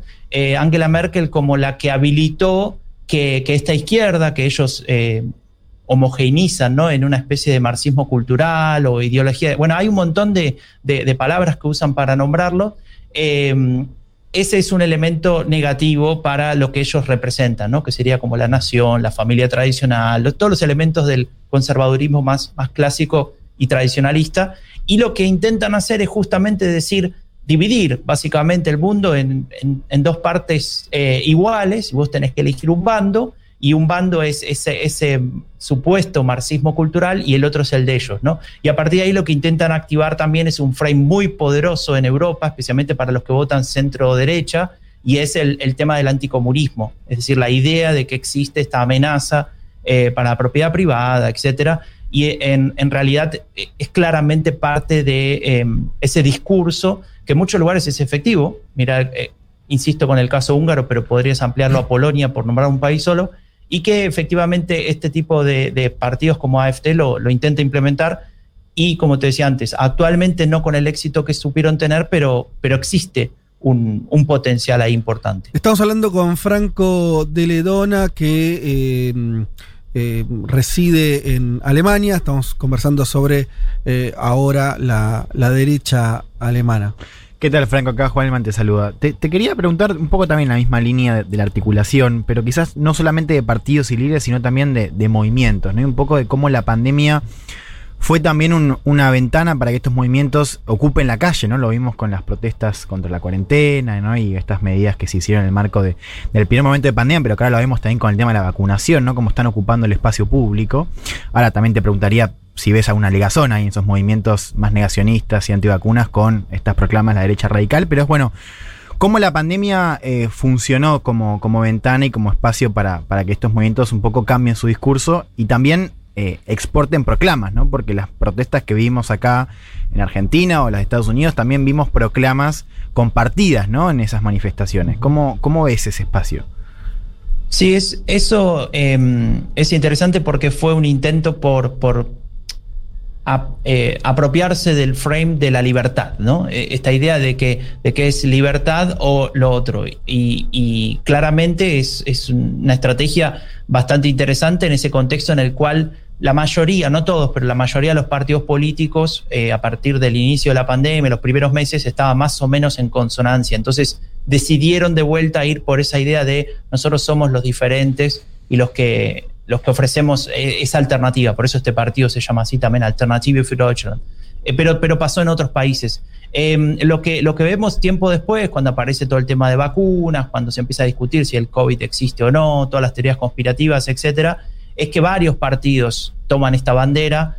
AFT lo hace, pero no absolutamente eh, coherente en su discurso. Eh, repito esto que te decía al principio, hay una interna ahí que no está muy claro eh, cuál es la línea concreta, pero si miras otros países como puede ser Fratelli Italia, el caso de Giorgia Meloni, o Les Patriotas en, en Francia, donde claramente el discurso anticuarentena quiere ser apropiado por este partido y decir nosotros estamos en contra de esto, nosotros en contra, estamos en contra de, por ejemplo, que la vacuna sea obligatoria, etcétera. Y ahí aparecen eh, esa relación entre, entre este tipo de partidos y los movimientos anticuarentena. A, a AFT le funcionó bien hace bastantes años, en 2014, cuando surgió un movimiento llamado Pegida, Patriotas Europeos en contra de la islamización de Occidente, era el- la sigla esta de Pegida, y eh, lo que hacían era de alguna manera vehiculizar ese enojo en, en votos, ¿no? A partir de ese partido, sin necesidad de ser lo mismo. Ahora quisieron hacer algo parecido, y como hubo una serie de elecciones regionales en marzo y hace Sí. unos meses, eh, no funcionó. Claro, no funcionó, se ve mal. claramente que ese, esa vehiculación, vehiculización no funcionó y tienen un problema ahora para hacerse cargo de, de eso porque Mm. lo apoyan, pero al mismo tiempo no sacan rédito, con lo cual están perdiendo de alguna manera eh, ese, ese espacio discursivo que antes tenían de ser los únicos que expresaban ese descontento. Franco, Leticia Martínez te saluda, ¿cómo estás? Eh, ¿Qué tal? Como lo dice tu cartel detrás, el fin de la era Merkel, eh, me interesaba preguntarte, bueno, por lo que va a pasar, por el fin de esta época que al menos se empieza a marcar en septiembre. ¿Qué deja el gobierno, largo gobierno de Merkel y qué se puede esperar acerca de quién va a ser el próximo posiblemente canciller? Bueno, eh, digamos, Merkel se termina y es la primera canciller que decide por ella misma irse del cargo, es decir, no, per- no pierde la No elección porque perdiendo. no se postula. Claro. Y claro, claro, y no, y no pasó como en otros casos de otros cancilleres que tuvieron que renunciar forzados por diferentes situaciones que no ven al caso. Entonces, de alguna manera logra su sueño de irse tranquila, tranquila entre comillas, ¿no? Porque hay bastantes eh, problemas en Alemania y una de las cosas que deja Merkel es una suerte de vacío en lo que sería el centro del espectro político. Hay mucha gente que ha votado históricamente eh, la socialdemocracia, ¿no? que sería la centroizquierda, y que a partir de, una serie de años de Merkel en el poder decidieron ir a votar a ella. Entonces, ella ocupa un espacio en, digamos, lo que sería la, ideología de- de- del sector del centro de los votantes alemanes que ningún otro eh, líder actualmente lo puede hacer. Es decir, los que votan a Merkel no necesariamente votarían a su partido si ella no está ahí. Claro. Y entonces ahí lo que se genera es un gran signo de interrogación respecto de qué va a pasar con su partido. Su partido es el más importante de Alemania y es el más importante de Europa, es decir, el, el que articula lo que sería la fracción más potente en el Parlamento Europeo de los partidos de centro derecha. Eh, la pregunta es, ¿este partido se va a ir más hacia la derecha? ¿Va a intentar eh, seguir esa idea de los que dicen que hay que tener un perfil más claro, más derechista, eh, etcétera? ¿O va a quedarse o intentar quedarse en donde lo dejó Merkel, que es un sector del amplio centro que de alguna manera incorpora muchas de las políticas que, si yo te las nombrase sin, sin hablar del partido que la votó, me dirías que son de izquierda o de centro izquierda. Sí. Y ese es un, un gran interrogante para Alemania porque genera inestabilidad o al menos incertidumbre, mejor Y sobre eso no hay, no hay indicios claros todavía, Franco, de si es para un lado o para el otro. No, porque el candidato actual, que se llama Amin Laschet, y ahí voy a la segunda parte de la pregunta, que, que sería teóricamente el que va a ganar esta elección, aunque no le va a ser fácil, compite con el Partido Verde que, que digamos, teniendo algunos altibajos, está posicionado todavía, hay unos 8, 7, 8 puntos de diferencia entre ellos, es una persona que últimamente en la campaña cambia de opinión bastante, de manera bastante regular. Y eso genera todavía más incertidumbre. O sea, él, él mismo no sabe a dónde ir, campaña- entonces. Claro. Él mismo no sabe ¿Cómo? si. Perdón. No, es que, digo, él mismo no sabe a dónde ir. Esta- estas dos vías que vos decías, o, o- o- o mantenerse en el centro del tablero Claro. político, o ir hacia una, a una derecha, supongo, para disputarle el voto a, a Alternativa por Alemania, al final. Eh, Sí, tiene- un poco, que, un poco que ver con ciertas convicciones que no están claras. Por ejemplo, ustedes escucharon hablar hace un par de semanas, o una semana creo, de las inundaciones en Sí. Alemania, ¿no? Que arrasó pueblos enteros.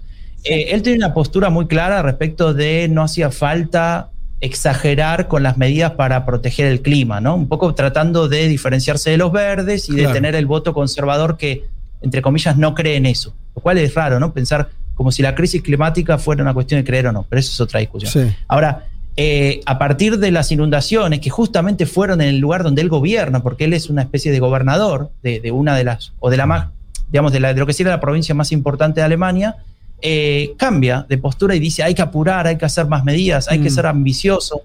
Entonces, más allá de que, claro, que una, un evento así te hace cambiar de determinada manera, fue de un día para otro, y es literal, ¿eh? fue el día anterior y después vinieron las inundaciones, que dijo una cosa y, vi- y vinieron las inundaciones y dijo lo contrario.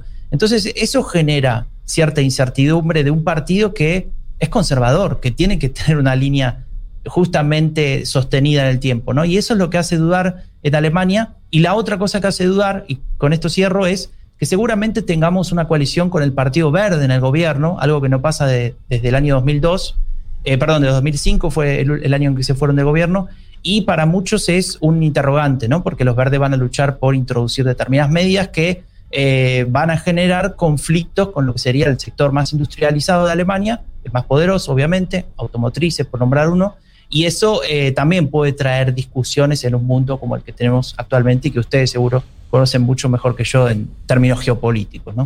Se entiende. Estamos hablando con Franco de Ledone, eh, consultor en comunicación, doctor en comunicación política, eh, residente en Alemania, eh, en una ciudad que no voy a repetir su nombre. ¿eh? Pero en Baviera. está. Pero en Baviera. Eh, bueno, Franco, no, te agradecemos muchísimo por ayudarnos a pensar un poco el escenario alemán, porque además, obviamente, estamos hablando de Alemania, pero como vos ahí en algún momento eh, tiraste un poco de costado, estamos hablando de Europa al final de cuentas, ¿no? Eh, hay- tal vez sirva esa frase que creo que era de un eh, em- embajador norteamericano que decía, "A- hacia donde vaya Brasil va a ir América Latina. Casi que se podría aplicar, ¿no? Eh, hacia donde vaya Alemania un poco va a ir Europa. Así que en realidad estamos pensando hacia dónde va todo un continente ahora con esta transición tan estructural del, del- del liderazgo de Merkel. Sí, totalmente. Es, es algo que, que tal vez hace 10 años no, no, no podías decir, porque Alemania, al- alguna autora le llamó la potencia reticente, ¿no? Este, este miedo a ser el líder de Europa por una cuestión histórica, Sí. que ya hablamos recién. Sí, sí. Eh, y ahora eso cambió. Claro. Ahora en un proceso de 10 años, no digo de un día para otro, pero sí que eso es una de las cosas, si querés, para terminar con la pregunta Sí. que me hacían antes, que deja Merkel, una, una Alemania posicionada como líder de Europa, algo que eh, Claro. no era así hace un tiempo. Buenísimo, Franco, te agradecemos muchísimo la comunicación y seguramente te estaremos eh, llamando próximamente para, para seguir conversando sobre eh, la, la- la actualidad alemana y, y también todos estos debates tan de fondo que, que están ocurriendo en el país. Te mando un abrazo y un saludo desde Buenos Aires. Dale, con mucho gusto, muchas gracias. Que tengan buen domingo. Tres horas recorriendo todos los rincones del planeta. Todos los rincones del planeta. Vázquez, Elman, Martínez, Carg. Un mundo de sensaciones. Un mundo de sensaciones. Un mundo de sensaciones. Contamos lo que pasa afuera, por lo menos mientras existan los casquetes polares. Después vemos. Informe especial. Llega la valija diplomática de Leti Martínez.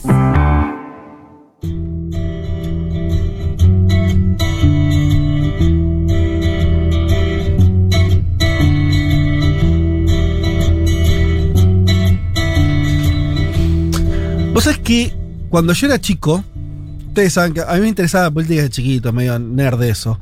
Pero cuando era chico, eh, yo eh, tenía dos datos que a mí me gustaban. Yo tenía por un lado la sensación de haber nacido en, en años oscuros. Eh, había una dictadura cuando yo nací en Argentina y todo ese contexto, y yo qué sé. Y después cuando yo era chico, lo que no era muy est- estimulante lo que había en términos políticos.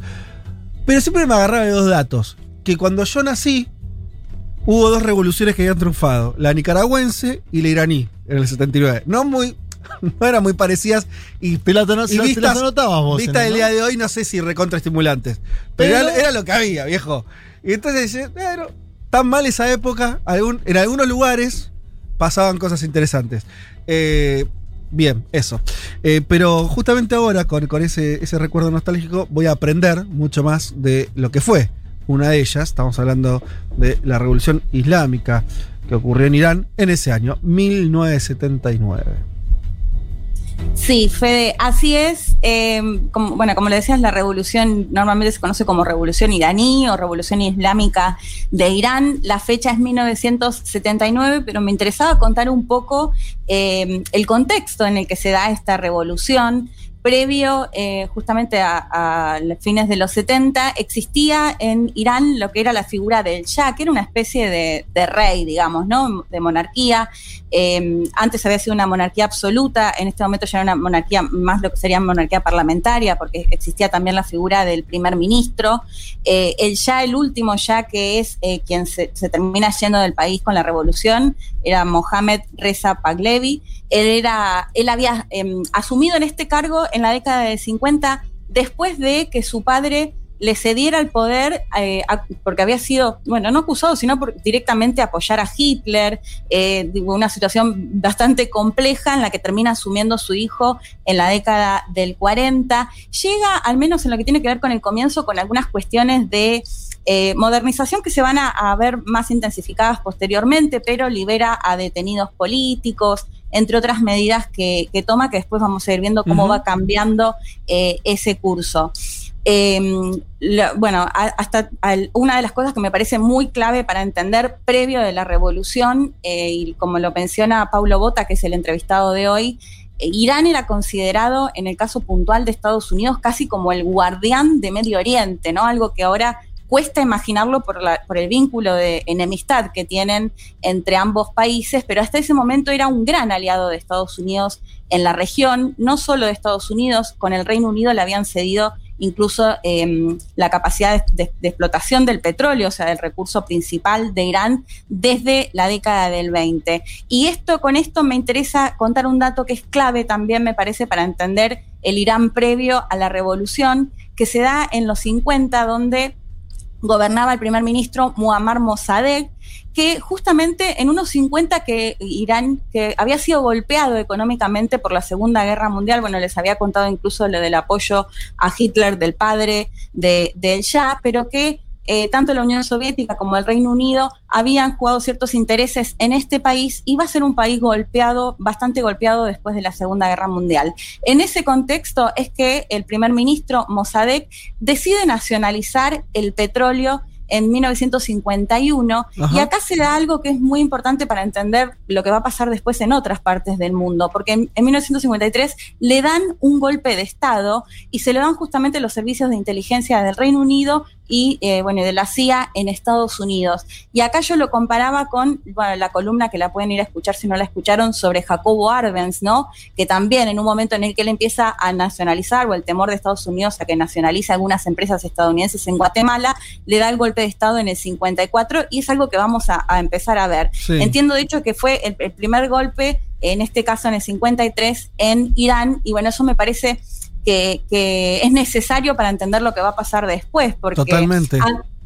había ya un partido comunista que había sido eh, fundado hacía unas décadas, pero que empezó a tener un poco más de fuerza en ese contexto, en un contexto después de- también de Guerra Fría. O sea, Leti, vos decís que había como un nacionalismo iraní que estaba eh, en alza en un contexto regional, Egipto, Nasser y todo eso, Sí. ¿no? Claro. Sí, total, totalmente, y a la par también el temor justamente de estas potencias a que Irán eh, se convierta, por decirlo de alguna forma, en un país comunista, que además siempre vamos a ver que va a ser la excusa ¿no? para, para dar el golpe de Estado. Y que acá también va a quedar muy marcado el ya, si bien ellos después van a decir que estaban a favor de que los recursos estén eh, nacionalizados y demás, va a quedar marcado por haber contribuido o haber apoyado junto con eh, de Estados Unidos y el Reino Unido el golpe de Estado a Mossadegh. Lo que va a pasar, me parece como cuestiones relevantes para contar, en la década de 60 se va a dar lo que se conoció como la Revolución Blanca, por el cual se le da, por ejemplo, el voto a las mujeres, se modifican algunas cuestiones en, eh, en educación, incluso ahí se empieza a hablar con muchísima más fuerza de esta idea de que Irán era un país completamente occidentalizado, que Sí. estaba perdiendo sus costumbres, que incluso eh, si ahora se dice, si ahora no se prohíbe que las mujeres no usen el velo o que no puedan salir sin el velo, bueno, una postura completamente contraria, ¿no? Como que usar velo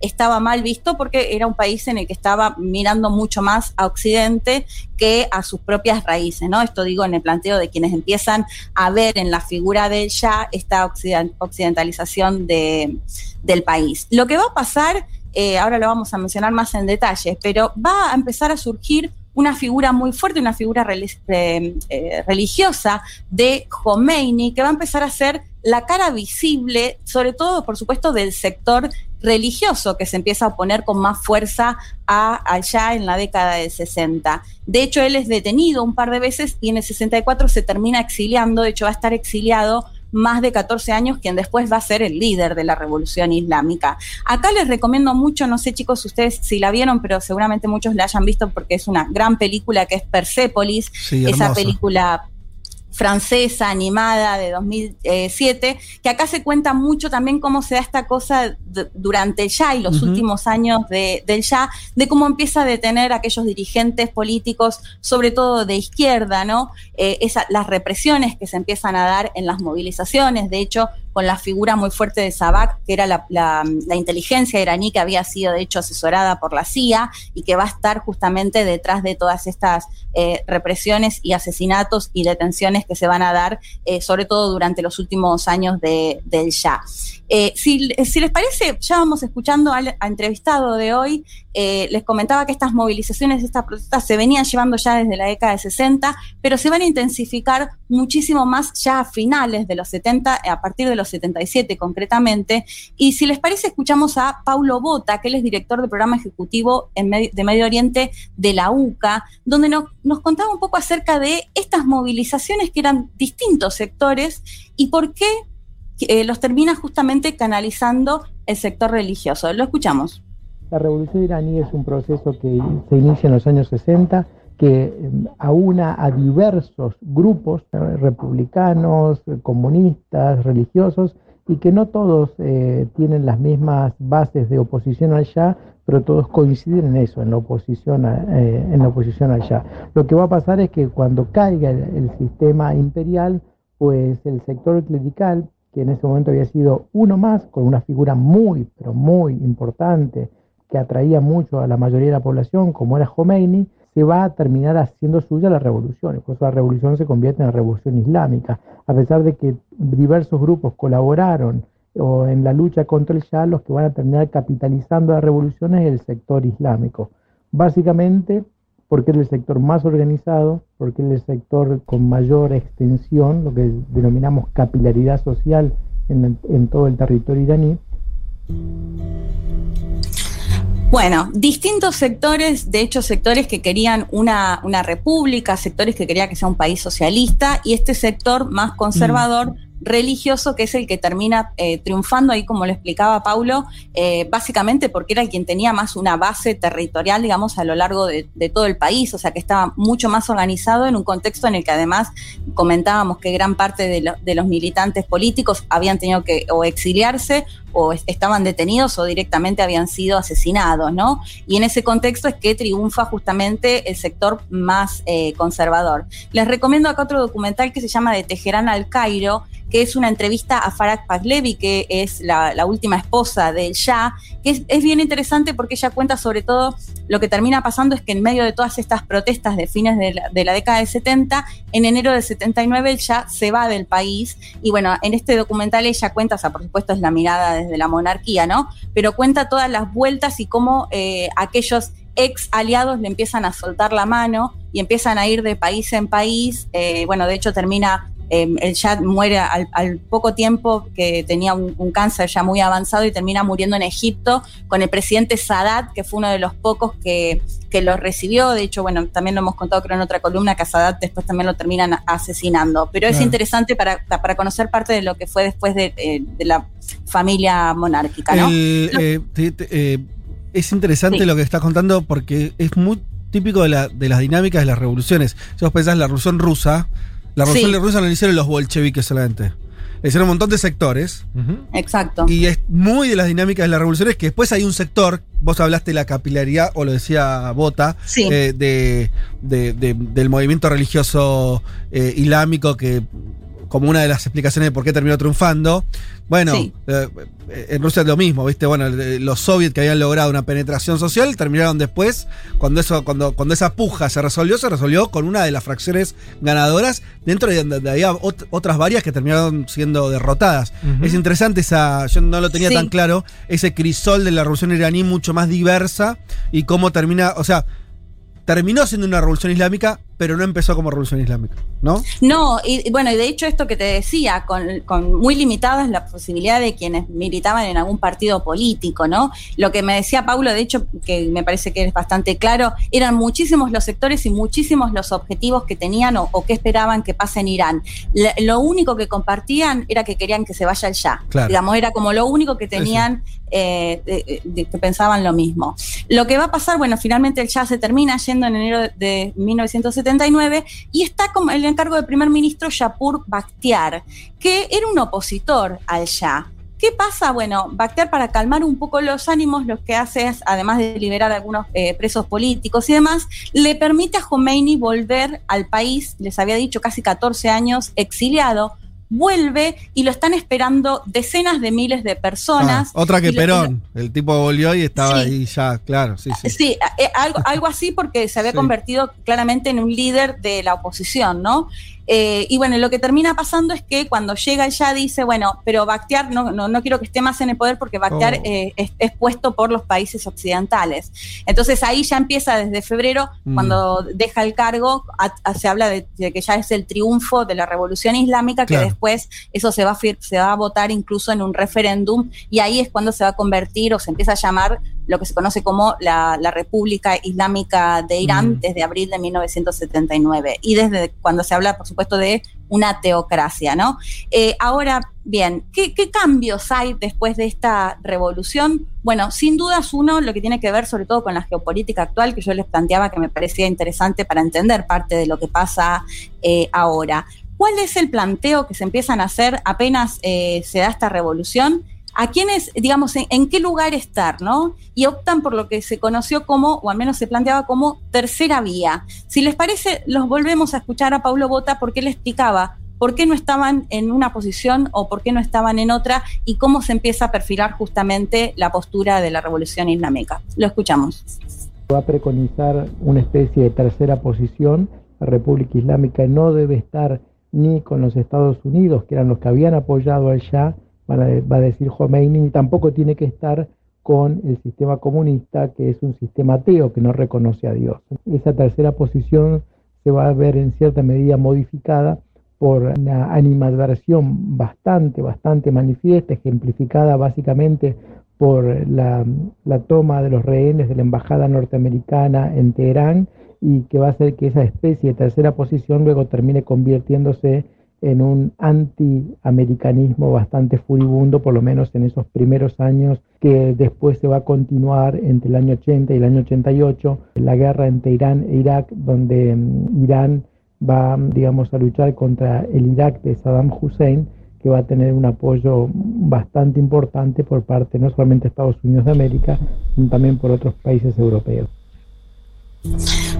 Bueno, viene ¿no? lo, que, lo que planteaba Paulo, porque era, no estamos con Estados Unidos porque es Occidente y demás, no estamos con los comunistas porque son ateos y esta eh, especie de tercera vía, que yo creo que después esto, y sobre todo lo vamos a ver en las últimas décadas con, digamos, puesta la mirada en la política exterior de Irán, me parece que termina formando alianzas más por una necesidad de las limitaciones, sobre todo con las sanciones económicas y, y demás, más que, que ideológicas, ¿no?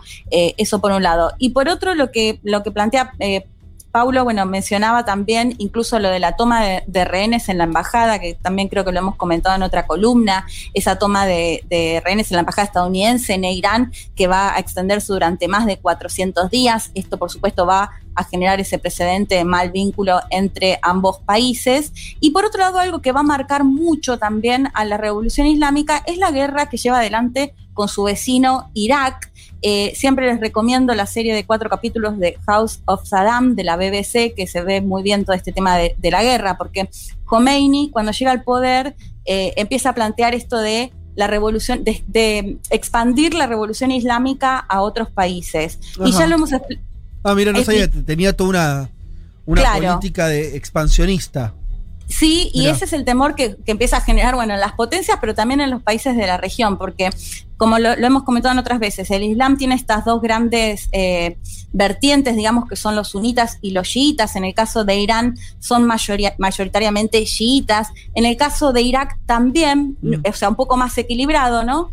Y, en, y un Saddam Hussein que no era necesariamente no, claro. religioso, pero era sunita. sunita. Y, y, bueno, que ve esto como una, una amenaza también, ¿no? Ajá. Una posible expansión de la revolución islámica. Pero el agresor ah, ahí, eh, Leti, la guerra es Irak. ¿No es cierto? Es Hussein sí, el que sí. inicia la, la, Ok. Un Hussein que en ese momento era mu mucho más cercano a Estados Unidos también. Sí, de hecho, bueno, la historia es que después Estados Unidos lo, va a terminar apoyando a, a, Saddam Hussein durante esta guerra, que hay que decir, no solo que murieron decenas de miles de tanto iraquíes como iraníes, sino muy larga, desde los 80 hasta los 88. O sea, es una guerra que realmente va a marcar muchísimo a los dos países y que en el caso de la revolución islámica, la escuchaba Catalina Gómez eh, Ángel, ella es periodista de France 24 que vivió muchos años en Irán, y le preguntaban como quién apoya actualmente a la revolución islámica islámica y ella decía que calculaba un 25% y que gran parte de ese porcentaje eran familiares de eh, quienes habían muerto en esta guerra, porque justamente fueron vistos como mártires con ciertos beneficios, digamos, y eso explica eh, en parte que aún hoy quizás mantengan eh, un apoyo a la revolución. Pero dijiste un, el 25%. Sí, eso era lo que ella calculaba, ¿eh? no, no es que, o sea, ah. a, a, grosso modo no, es lo que ella decía en base Ser, a, a Sería raro, ser, sería muy poca, sería una adhesión bajísima al, al, gobierno, pero bueno.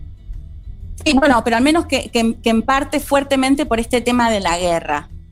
No Ajá, sé si se entendió. Sí, sí, sí, que, sea, eh, que empalma con los beneficios que obtuvieron algunos de los familiares, eso decís vos. Claro, y con, con, cierta narrativa también, por supuesto. Eh, bueno, tenemos un oyente en, en, Irán, Seba Lafalle, que lo pueden seguir en Cierto, Twitter. Lo hemos nombrado una Increíble, vez, sí. ¿no? Le mandamos un abrazo. Un abrazo grande. enorme. Sí, de hecho, si lo, se lo quieren seguir, es Sawaipe, el, el, usuario, pero es interesante porque él tiene un hilo, él está viviendo ahora en Irán, contando algunas cosas de la actualidad. De, por ejemplo, él hacía referencia a el tema de la salud, de la educación, de un montón de, cuestiones que creo que vos lo planteaste algo, Fede, ¿no? Este tema de la revolución, bueno, por supuesto siempre se habla de, del tema de las mujeres, de, de, los pocos derechos que tienen, eh, bueno, ni hablar del tema de que no puedan, si quieren salir sin, sin el velo y demás, pero pero me gusta, me parecía interesante esto que hacía referencia a él al tema de la educación, al tema de, de la salud, digamos, de un Estado muy presente en esos aspectos y bueno, por supuesto con los otros eh, cuestionamientos de lo que se le puede llegar a cuestionar claramente a una teocracia.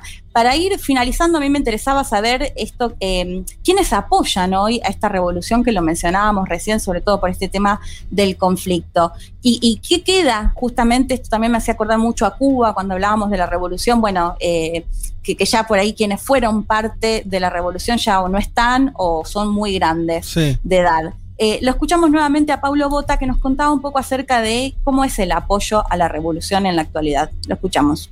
En la actualidad, la- los que hicieron la revolución, como se les denomina en Irán, quedan pocos de esos que hicieron la revolución. Son personas ya que superan ampliamente los 70 años.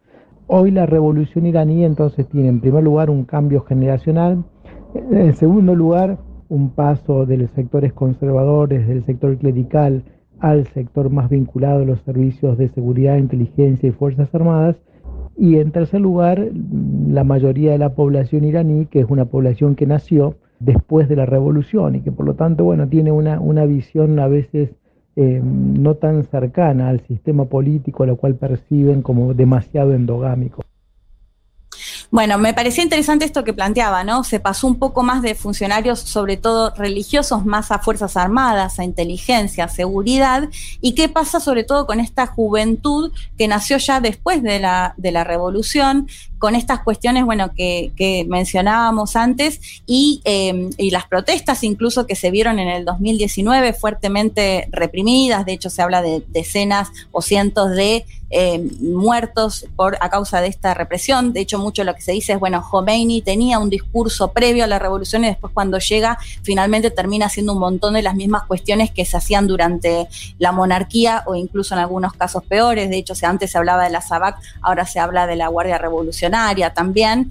Eh, les recomiendo, si no tienen serie para ver, eh, Teherán eh, Teherán, que entiendo que son de los mismos eh, de- directores de Fauda. Yo Fauda no la vi, sé que tuvo algunas críticas de por ahí una mirada muy pro is- Israel, porque tiene que ver con Israel y Palestina. Acá en este caso me parece interesante, y, y Paulo me la recomendaba también por este lado, de cómo viven actualmente, porque otro de los grandes enemigos, o, o el claro enemigo de la región, va a ser Israel para Irán, como así para Israel, Irán, ¿no? Por supuesto. Y me parecía interesante acá porque, eh, bueno, eh, Kevin Ari Levin, que también lo hemos consultado en otras ocasiones, me comentaba que Irán actualmente es donde más judíos viven, al menos en los países de la región o países con mayoría eh, musulmana, se calcula que al menos son unos 8.000, y en este caso... Mirá, eh, qué dato, no me esperaba Es ese un dato para el panel de televisión en Argentina, ¿no? Que cuando decís cualquier cosa y te dicen Irán, Irán, Irán, ¿no? Por el memorándum.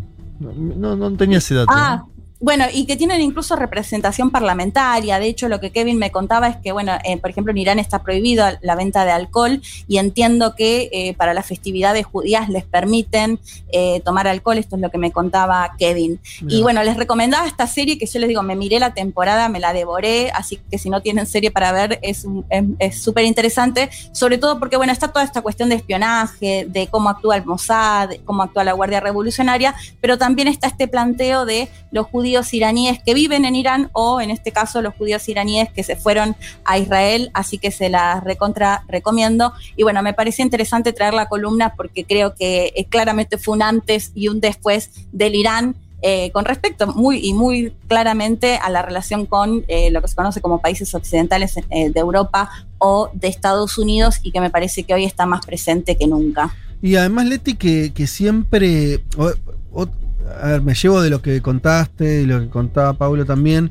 Sumo lo- eh, la guerra. Siempre la cuestión de. Son países que. que la cuestión de la, de la agresión externa es como constitutivo.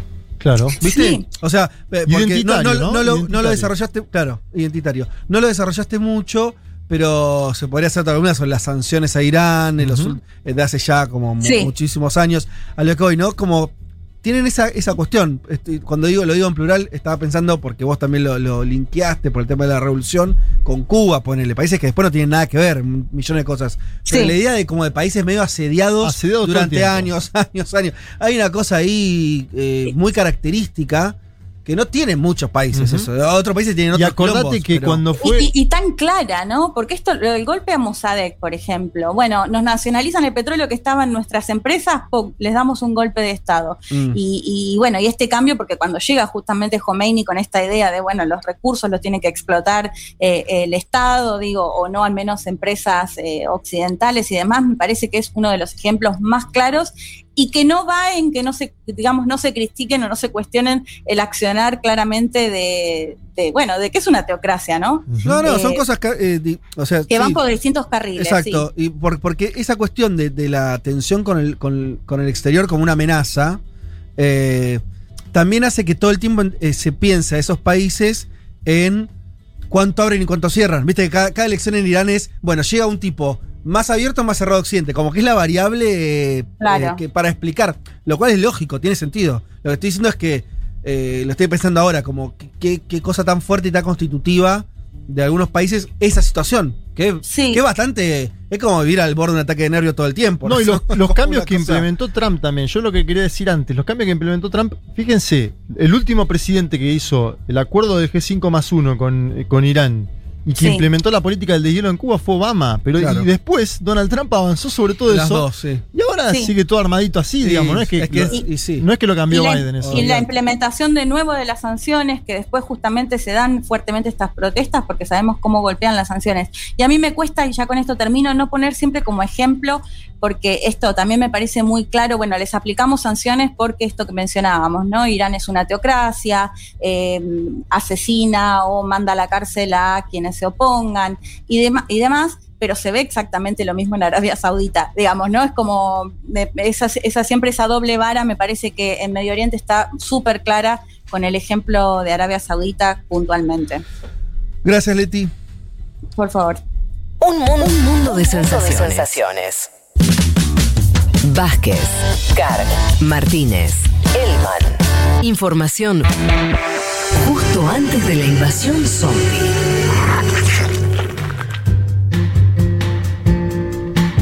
A que lo sorprendo con esta canción del mundo que nos trae Pablo 30. A ver. A ver, a ver, a ver. A Rusia no le dejan usar su bandera en los Juegos Olímpicos de Tokio. No sé si habrán visto Sí, ese detalle. claro. Sus deportistas tienen un desempeño destacado y ocupan uno de los primeros lugares en el medallero, pero tienen que estar identificados en la pantalla como rock. No vieron eso. Las siglas corresponden al nombre en inglés del Comité Olímpico de Rusia, lo que explica que su bandera parezca a las cinco eh, anillos característicos de los Juegos, ¿sí? Pero no la bandera eh, del país. ¿Por qué los atletas rusos no compiten bajo su bandera? Bueno, porque Rusia fue sancionada eh, por la Agencia Mundial de Antidopaje después de que se descubriera la existencia de un programa de dopaje especial impulsado por ese país. Como consecuencia, Rusia no puede tener representantes ni en los Juegos Olímpicos, ni en Paralímpicos, ni en los campeonatos mundiales. Que termina el año que viene esta sanción, entiendo. De igual modo, estos deportistas no pueden portar la bandera de Rusia ni ningún otro símbolo de ese país en sus uniformes. Y en caso de que estos lleven el nombre de su país natal, deben tener también un letrero de ese mismo tamaño que diga atleta neutral. Horrible, ¿no? Es una sanción como eh, te pego donde duele. Pues encima estaba pensando, Argentina, ¿qué ganamos un bronce por ahora?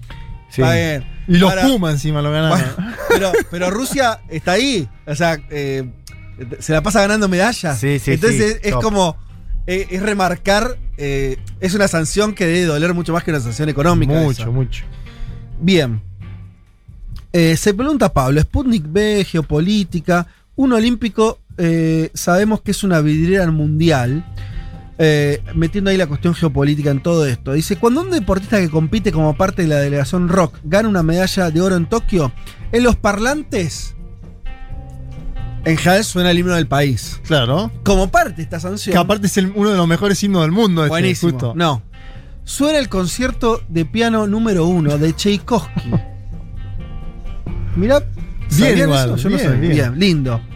Tchaikovsky fue un compositor ruso del periodo del romanticismo, es autor de algunas de las obras de música clásica más famosas. Mientras eh, desarrollaba su estilo, Tchaikovsky escribió música para varios géneros y formas, incluyendo la sinfonía, la ópera, el ballet y demás. A pesar de contar con varios éxitos, se dice que nunca tuvo demasiada confianza o seguridad en sí mismo. No se la creía. Un Tchaikovsky. inseguro. Como factores que quizás contribuyeron a esto, pueden mencionarse el miedo a que se revelara su homosexualidad, que vivía en forma oculta y reprimida, haciendo desastroso su matrimonio que contrajo con Antonina Miliukiova en 1877, que duró menos de un mes. Mirá la data que tiró Pablito 30, ¿eh? No la tenía. Y su asociación de 14 años con una viuda rica, ¿sí? Naseda von Meck. Recibió honores por parte del zar en su momento, esto previo a la Revolución Rusa, por Claro. supuesto. Obtuvo una pensión vitalicia y fue alabado en las salas de conciertos de todo el mundo. Se lo merecía, ¿no? Y algo sabía de música Tchaikovsky. Su repentina muerte a los 53 años, jovencito, en 1893, suele atribuirse generalmente al cólera, pero algunos dicen que se suicidó. Mirá vos. Tchaikovsky está considerado actualmente como el más destacado músico de Rusia, una de las figuras más importantes de la cultura de ese país a lo largo de su historia. Seguramente reconocerán su obra cuando la asimilen con películas como Black Swan, El Cisne Negro, donde actúa Natalie Portman, B de Vendetta o Fantasía. No sé si vieron esa linda película de Disney. Ya que hablamos de esta película, vamos a escuchar una canción que aparece en ella. Estamos hablando de eh, el- La danza de las flautas de caña, ¿sí? que fue compuesta originalmente para la suite de los cascanueces. En este caso, vamos a escuchar entonces en un, en un canción del mundo totalmente atípico A Tchaikovsky. a Tchaikovsky por la Sinfónica de Londres. Mira este refinamiento.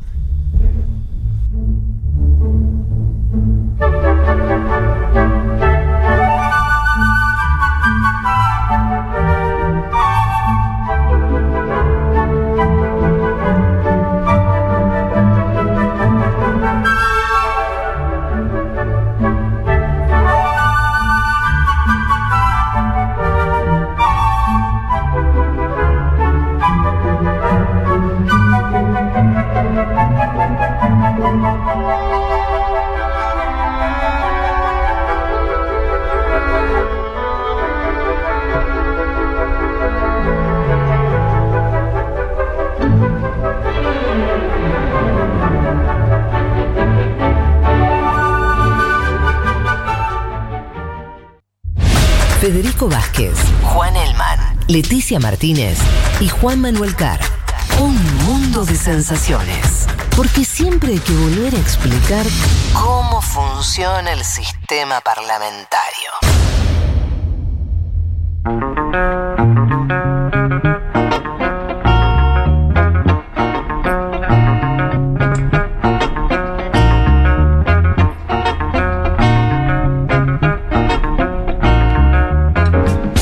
14 y 41 minutos de la tarde. Bueno, vamos cerrando este programa. Qué frío que hace acá, chicos. Más Sí, señor, me tuve que poner una camperita, fíjate. Wow. Y el Este- barbijo ya queda, ¿no? Esa voz. Olvidate. Está bien. Hace un fresco, pero qué lindo estar juntos también. Sí, hay que decirlo. Eh, se extraña. ¿Qué? ¿Lo decís como.?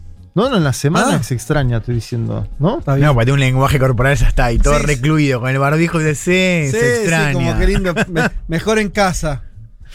No, mejor acá, aunque haga No, un no, poco no, de no. frío.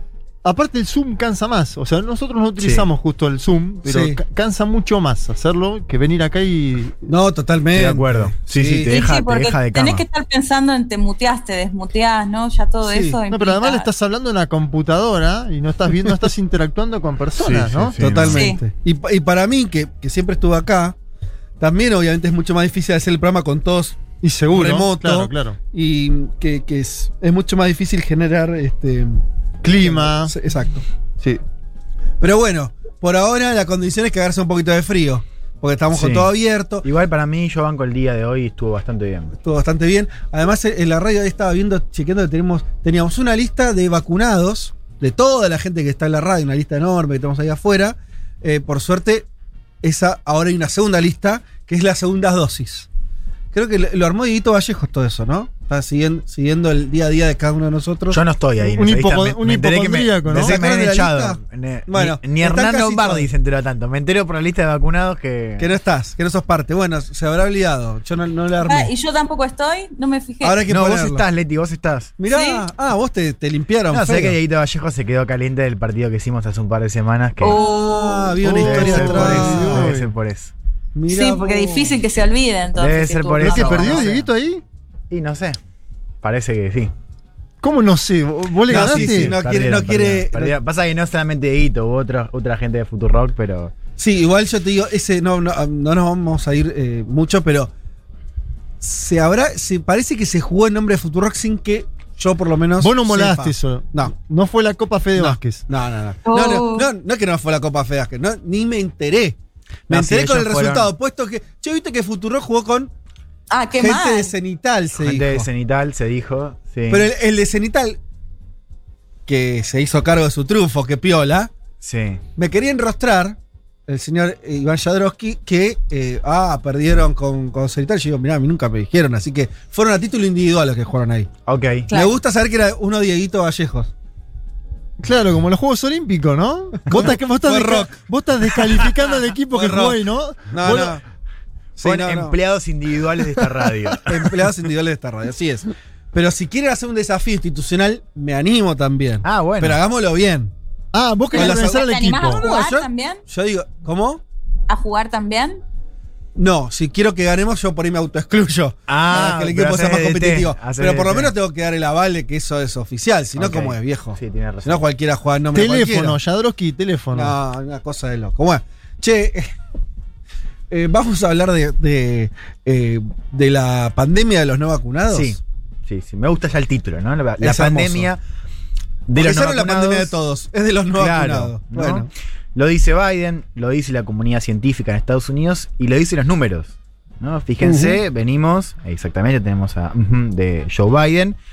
Los casos que aumentaron esta semana un 70%, ¿no? Wow. comparado con la anterior. Eh, las muertes un 25%. Y fíjense Montón. este dato, ¿no? Más del 97% de las hospitalizaciones corresponden a población no vacunada. La cifra es cerca del 99% cuando hablamos de muertes. ¿no? Lo que estamos viendo ahora son en su. que el- el- la cifra es tan alta que, claro, justamente por eso es pandemia de no vacunados. Y ¿no? sí. Más del 97% de los casos son de población eh, no inmunizada. Estados Unidos que viene con, con un ritmo de vacunación estancado, ¿no? O sea, que había empezado muy arriba, Sí. ¿no? Eh, ahora apenas supera el 50%, digo, ya había llegado, estaba cerca, ¿no? Y sin embargo no pudo eh, aumentar eh, de manera significativa en los últimos meses o en las últimas semanas, ¿no? O sea, además se- vacunó rápido. ¿Te exactamente. acuerdas que había- vacunaba a un ritmo zarpado? había arrancado muy bien, o sea, a ver, sigue- siguen siendo buenos números si uno lo compara con el resto del mundo, está claro, pero se nota muy claro esto. En Estados Unidos arranca muy bien, ¿no? Ya venía llegando al 50% a una dosis, ahora tiene 50% con dos dosis, ¿no? Con una hablamos del 60%, pero se estancó, o sea, no hubo un, un crecimiento sostenido de, la vacunación. De hecho, fíjense, esta semana una de las noticias fue que la Unión Europea en promedio pasó a, a Estados Unidos, que es un dato interesante porque nosotros, ¿se acuerdan cuando hablábamos que, la- que Europa estaba muy rezagada y que justamente países como Israel o el propio Estados Unidos venían mejor? Bueno, ahora ya Europa también pasó a Estados Unidos eh, en, en materia de vacunación. En Estados Unidos lo que vemos es una disparidad geográfica bastante pronunciada. De hecho, en esta ola que yo le estoy contando, son cinco estados los que están concentrando esta subida. Hablamos de Arkansas, de Florida, Luisiana, Missouri y Nevada, principalmente, esos cinco estados que Ah, tienen algo en común. Yo pensé que eran más. Son poquitos además. En esos cinco estados, a ver, hay os- estados, todos los estados tienen casos, pero digo, son cinco estados que están concentrando hoy. eh, esos casos son estados rojos, ¿no? Sí, todo todos el sur, republicanos. exactamente. Eh, ahí fíjate el dato de, de Florida, uno de cada cinco contagios hoy está viniendo de Florida, ¿no? O sea, es una pandemia que también está siendo concentrada en estos Yo voy a votar Sí. por Donald Trump. ¿Y a dónde van? ¿A dónde suelen ir los argentinos que se van de viaje? Bueno, ¿te acordás que mucho- muchos de los que viajaron a Y vacunarse sí. volvieron contagiados? Sí. La cepa la torre, la cepa ya la torre, ya que... Mamá de. Bueno. Bueno, y en la mayoría de esos casos hablamos Sí. de la variante Delta, ¿no? La variante Ajá. dominante, en este caso, está haciendo estragos. Y que bueno, ha puesto la Casa Blanca de alerta, ¿no? A ver qué, qué hace ante esta situación. Escuchemos el mensaje de Biden. Es un mensaje bastante sencillo, ¿no? Si miramos los números, ¿qué hay que hacer? Bueno, vacunar a la gente y le pide a la gente, vacúnense porque de lo contrario no estaríamos ante este escenario. Escuchemos al presidente Joe Biden. We have a pandemic because of the unvaccinated, and they're sowing enormous confusion. And the more we learn, the more we this virus and the Delta variation, the more we have to be worried and concerned. And then only one thing we know for sure. If those other 100 million people got vaccinated, we'd be in a very different world.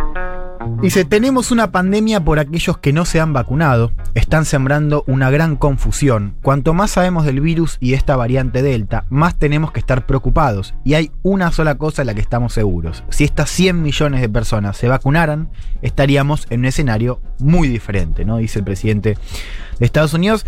Y algo que hablábamos al principio, en un problema que se hace grueso y evidente, porque 100 Estados palos, Unidos... 100 millones. Claro, y tercio. también, digo, me parece que este es un problema típico de esos países que arrancaron y que ya eh, no tienen, o sea, que no, que no tuvieron nunca un problema de oferta, ¿no? Les llegó bastante rápido, o mejor dicho, más rápido que al resto, la, Sí. la gran, el gran resto del mundo.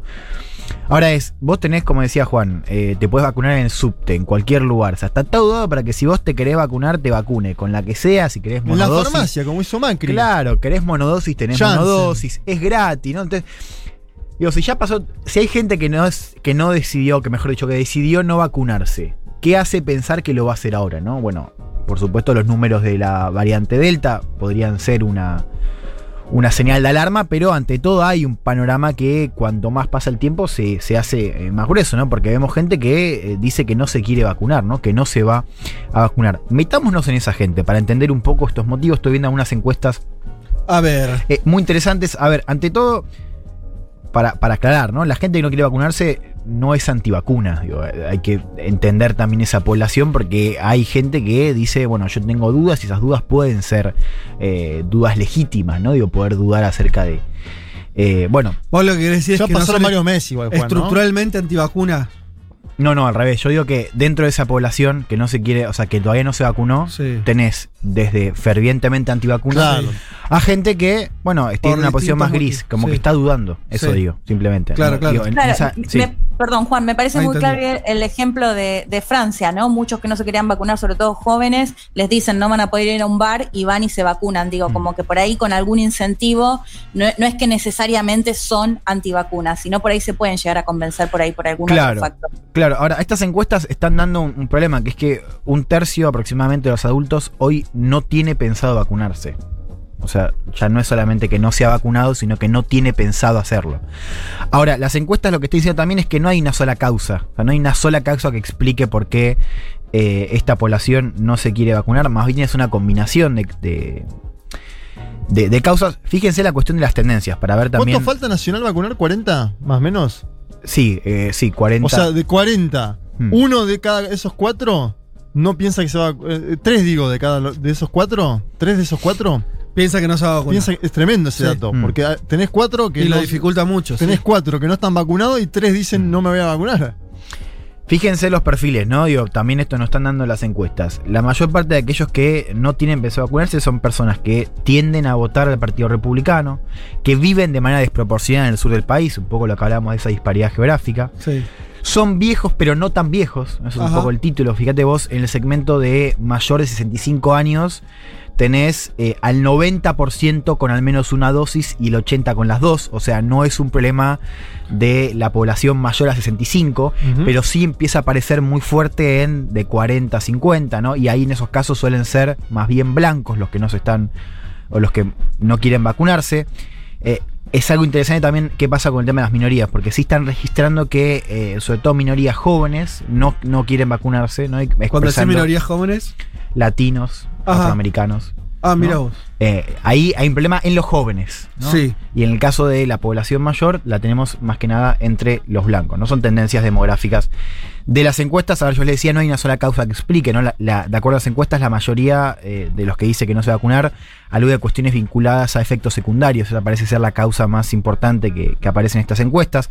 Después aparece esto de estoy esperando a ver si es segura, ¿no? Un 40% de los que no piensa vacunarse, eh, según una encuesta del Times, eh, eh, alude a esta, a esta explicación. Eh, y ahí después sí aparecen estos eh, argumentos vinculados a la politización del virus, ¿no? Esto de no confío en las vacunas y no confío en el gobierno, ¿no? Que también, sobre todo en el, en- en el público más fervientemente conservador que vive en el sur, que es como decíamos Sí. el foco de, esta- de estos aumentos. Y que mira Fox para Exactamente. uno podría ¿no? suponer. Sí alude a cuestiones vinculadas a que no confía en las vacunas y que no confía en. Increíble el, argumento porque se está vacunando en todo el mundo en el mismo Mm. momento, en simultáneo. O se está vacunando desde Bolsonaro, que estaba en contra, Mm. hasta Joe Biden. No es que. Es increíble Claro. ese argumento, ¿no? El- el- Sí, a ver, Estados Unidos es un país especial. No, ya sé, pero no le, no creo a Biden y por eso no me vacuno. Hay sectores que no creen en la teoría de la evolución. No, y después hay Sí. argumentos que, digo, el último argumento, o sea, son cinco, el último es, no la considero efectiva, digo, que son argumentos que uno entiende son más fáciles de montar, Mm. ¿no? Digo, esto de no la considero efectiva, digo, si tenés la mayoría de los casos con muertes y hospitalizaciones que están en gente que no se vacunó, digo, Sí, se supone claro. que eso, más como decía vos Juan al principio, Estados Unidos es un país que ha tenido más de 600.000 muertes, digo, más de 600.000 muertes, digo, hay también una, una, una convivencia con, con el virus eh, para mucha gente muy fuerte. ¿no? A diferencia de, de otros países. No, pero A ver, aparte el caso sí. inglés, por ejemplo, nos muestra muy claro que sube clarísimo el, el- el crecimiento de casos exponencial, pero baja en hospitalizaciones y en fallecimientos. Digo, eso muestra que las vacunas funcionan. Claro, que la vacuna es efectiva. Bueno, y empiezan a aparecer también en el, en el escenario político voces de frustración, ¿no? Con, con la gente que no se vacunó, ¿no? Viendo estos casos muertes, ¿no? Y políticos que dicen, eh, vacúnense, pero también como, esto había aparecido también, ¿no? De que eh, esa, esa frase que era una fake news de Macron, como, bueno, ahora nosotros no, no nos vamos a quedar en, en casa por ustedes. Sí. Bueno, quiero que escuchemos a Nuri Martínez, presidenta del Consejo Ciudadano de Los Ángeles, hablándole a esta gente y dice, che, está todo dado para que se vacunen y ustedes todavía no lo hicieron, se están poniendo en riesgo a ustedes mismos y a los demás. La escuchamos. And quite frankly, I think it's safe to say that we're getting tired of protecting people who don't want to protect themselves or get vaccinated. We have three vaccines readily available that are effective. We have vaccine events across our city. We have accessible vaccine centers, and even we've gone door to door offering the vaccine shots. Yet we still have people endangering themselves and others. This is truly a pandemic of the unvaccinated. Dice, nos estamos cansando de proteger a personas que no quieren protegerse a sí mismas o vacunarse. Y acá, ¿no? Un poco para entender el escenario. Dice, tenemos tres vacunas ampliamente disponibles que son efectivas. Tenemos eventos de vacunación en toda la ciudad. Tenemos centros de vacunación accesibles e incluso hemos ido puerta a puerta ofreciendo inyecciones. Y sin embargo, seguimos teniendo gente poniéndose en peligro a sí misma y a los demás. Esto es realmente una pandemia de no vacunados. ¿No? Decía Nuri Martínez, presidenta del Consejo Ciudadano de Los Ángeles. A ver, ¿qué está pasando en la Casa Blanca? ¿no? Estas, estos dos frentes, ¿no? Incentivos y medidas. En el primer frente, Biden que está buscando soluciones ¿no? para que la gente vaya a vacunarse. Ya habíamos hablado acá en este programa de Los estímulos. los estímulos, ¿no? la birra gratis. Pasa que tiene un límite eso, ¿no? Bueno, pero fíjate ahora lo que está ofreciendo, ¿no? Que es, eh, A ver. le dice a, los- a las ciudades y los estados que empiecen a pagar 100 dólares No es tanto, a la gente. Por Bueno, pero digo, convicciones. por- para, es verdad que la gente que está digo, fervientemente en el campo de que no creen las vacunas no lo va a hacer, Mm. pero, digo, si sos un gris, 100 dólares, ¿no? Vos decís que no. que No, no, no, no, no sé. ¿Te imaginas que yo no imaginaba que iba a pasar Mm. esto, así que no tengo idea. Ya había, había ciudades que lo estaban haciendo, Los Ángeles ya Sí. estaba ofreciendo, ahora lo que dice Biden es, le pide a las ciudades y los estados que lo haga más extensivo, ¿no? Que piensen esto de pagarle a cada uno que se haya a vacunar 100 dólares. Y después también está el pedido a las empresas, ¿no? Para que eh, le pidan a sus empleados que si quieren volver de manera presencial, empiecen a exigir certificado eh, de vacunación, ¿no? Ya hay empresas que dijeron que lo van a hacer, en el caso de Google y Facebook. ¿Cuál es el problema? Que las empresas que son más, están más entusiasmadas ¿no? en este plan son empresas que suelen tener más empleados de las costas, ¿no? de, de ciudades y de estados que no tienen el problema que tienen estados del sur. O sea, hay también esa disparidad geográfica, ¿no? O sea, como una cosa del discurso de vacúnense, ¿no? Eh, que afecta a, poblaciones más que nada de esas ciudades más cosmopolitas o más de las costas, más urbanas, donde no parece estar el grueso del problema, ¿no? El, grueso parece estar en estos estados del sur y sobre todo en zonas más periféricas, ¿no? El gobierno que ahora también le exige a los trabajadores eh, de toda la estructura federal que eh, tienen que vacunarse o al menos mostrar periódicamente eh, test eh, que, que dan negativo, ¿no? O sea, eso es una novedad de, de esta semana, una, una medida para todas las agencias estatales. No está en discusión esto de que la vacunación sea obligatoria.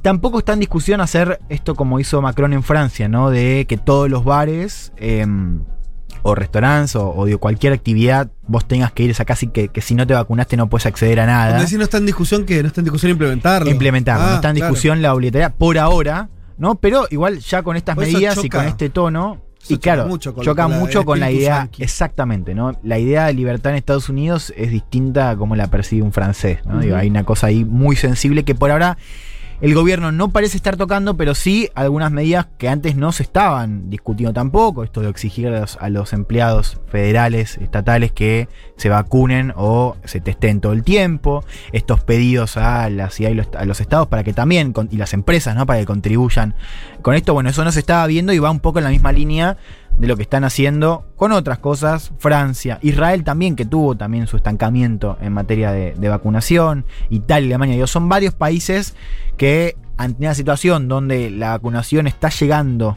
¿no? a una meseta, ¿no? empiezan a meter incentivos por un lado, pero también eh, restricciones, ¿no? Digo, de no acceder, que la gente no acceda a ciertos beneficios o espacio público de no eh, vacunarse.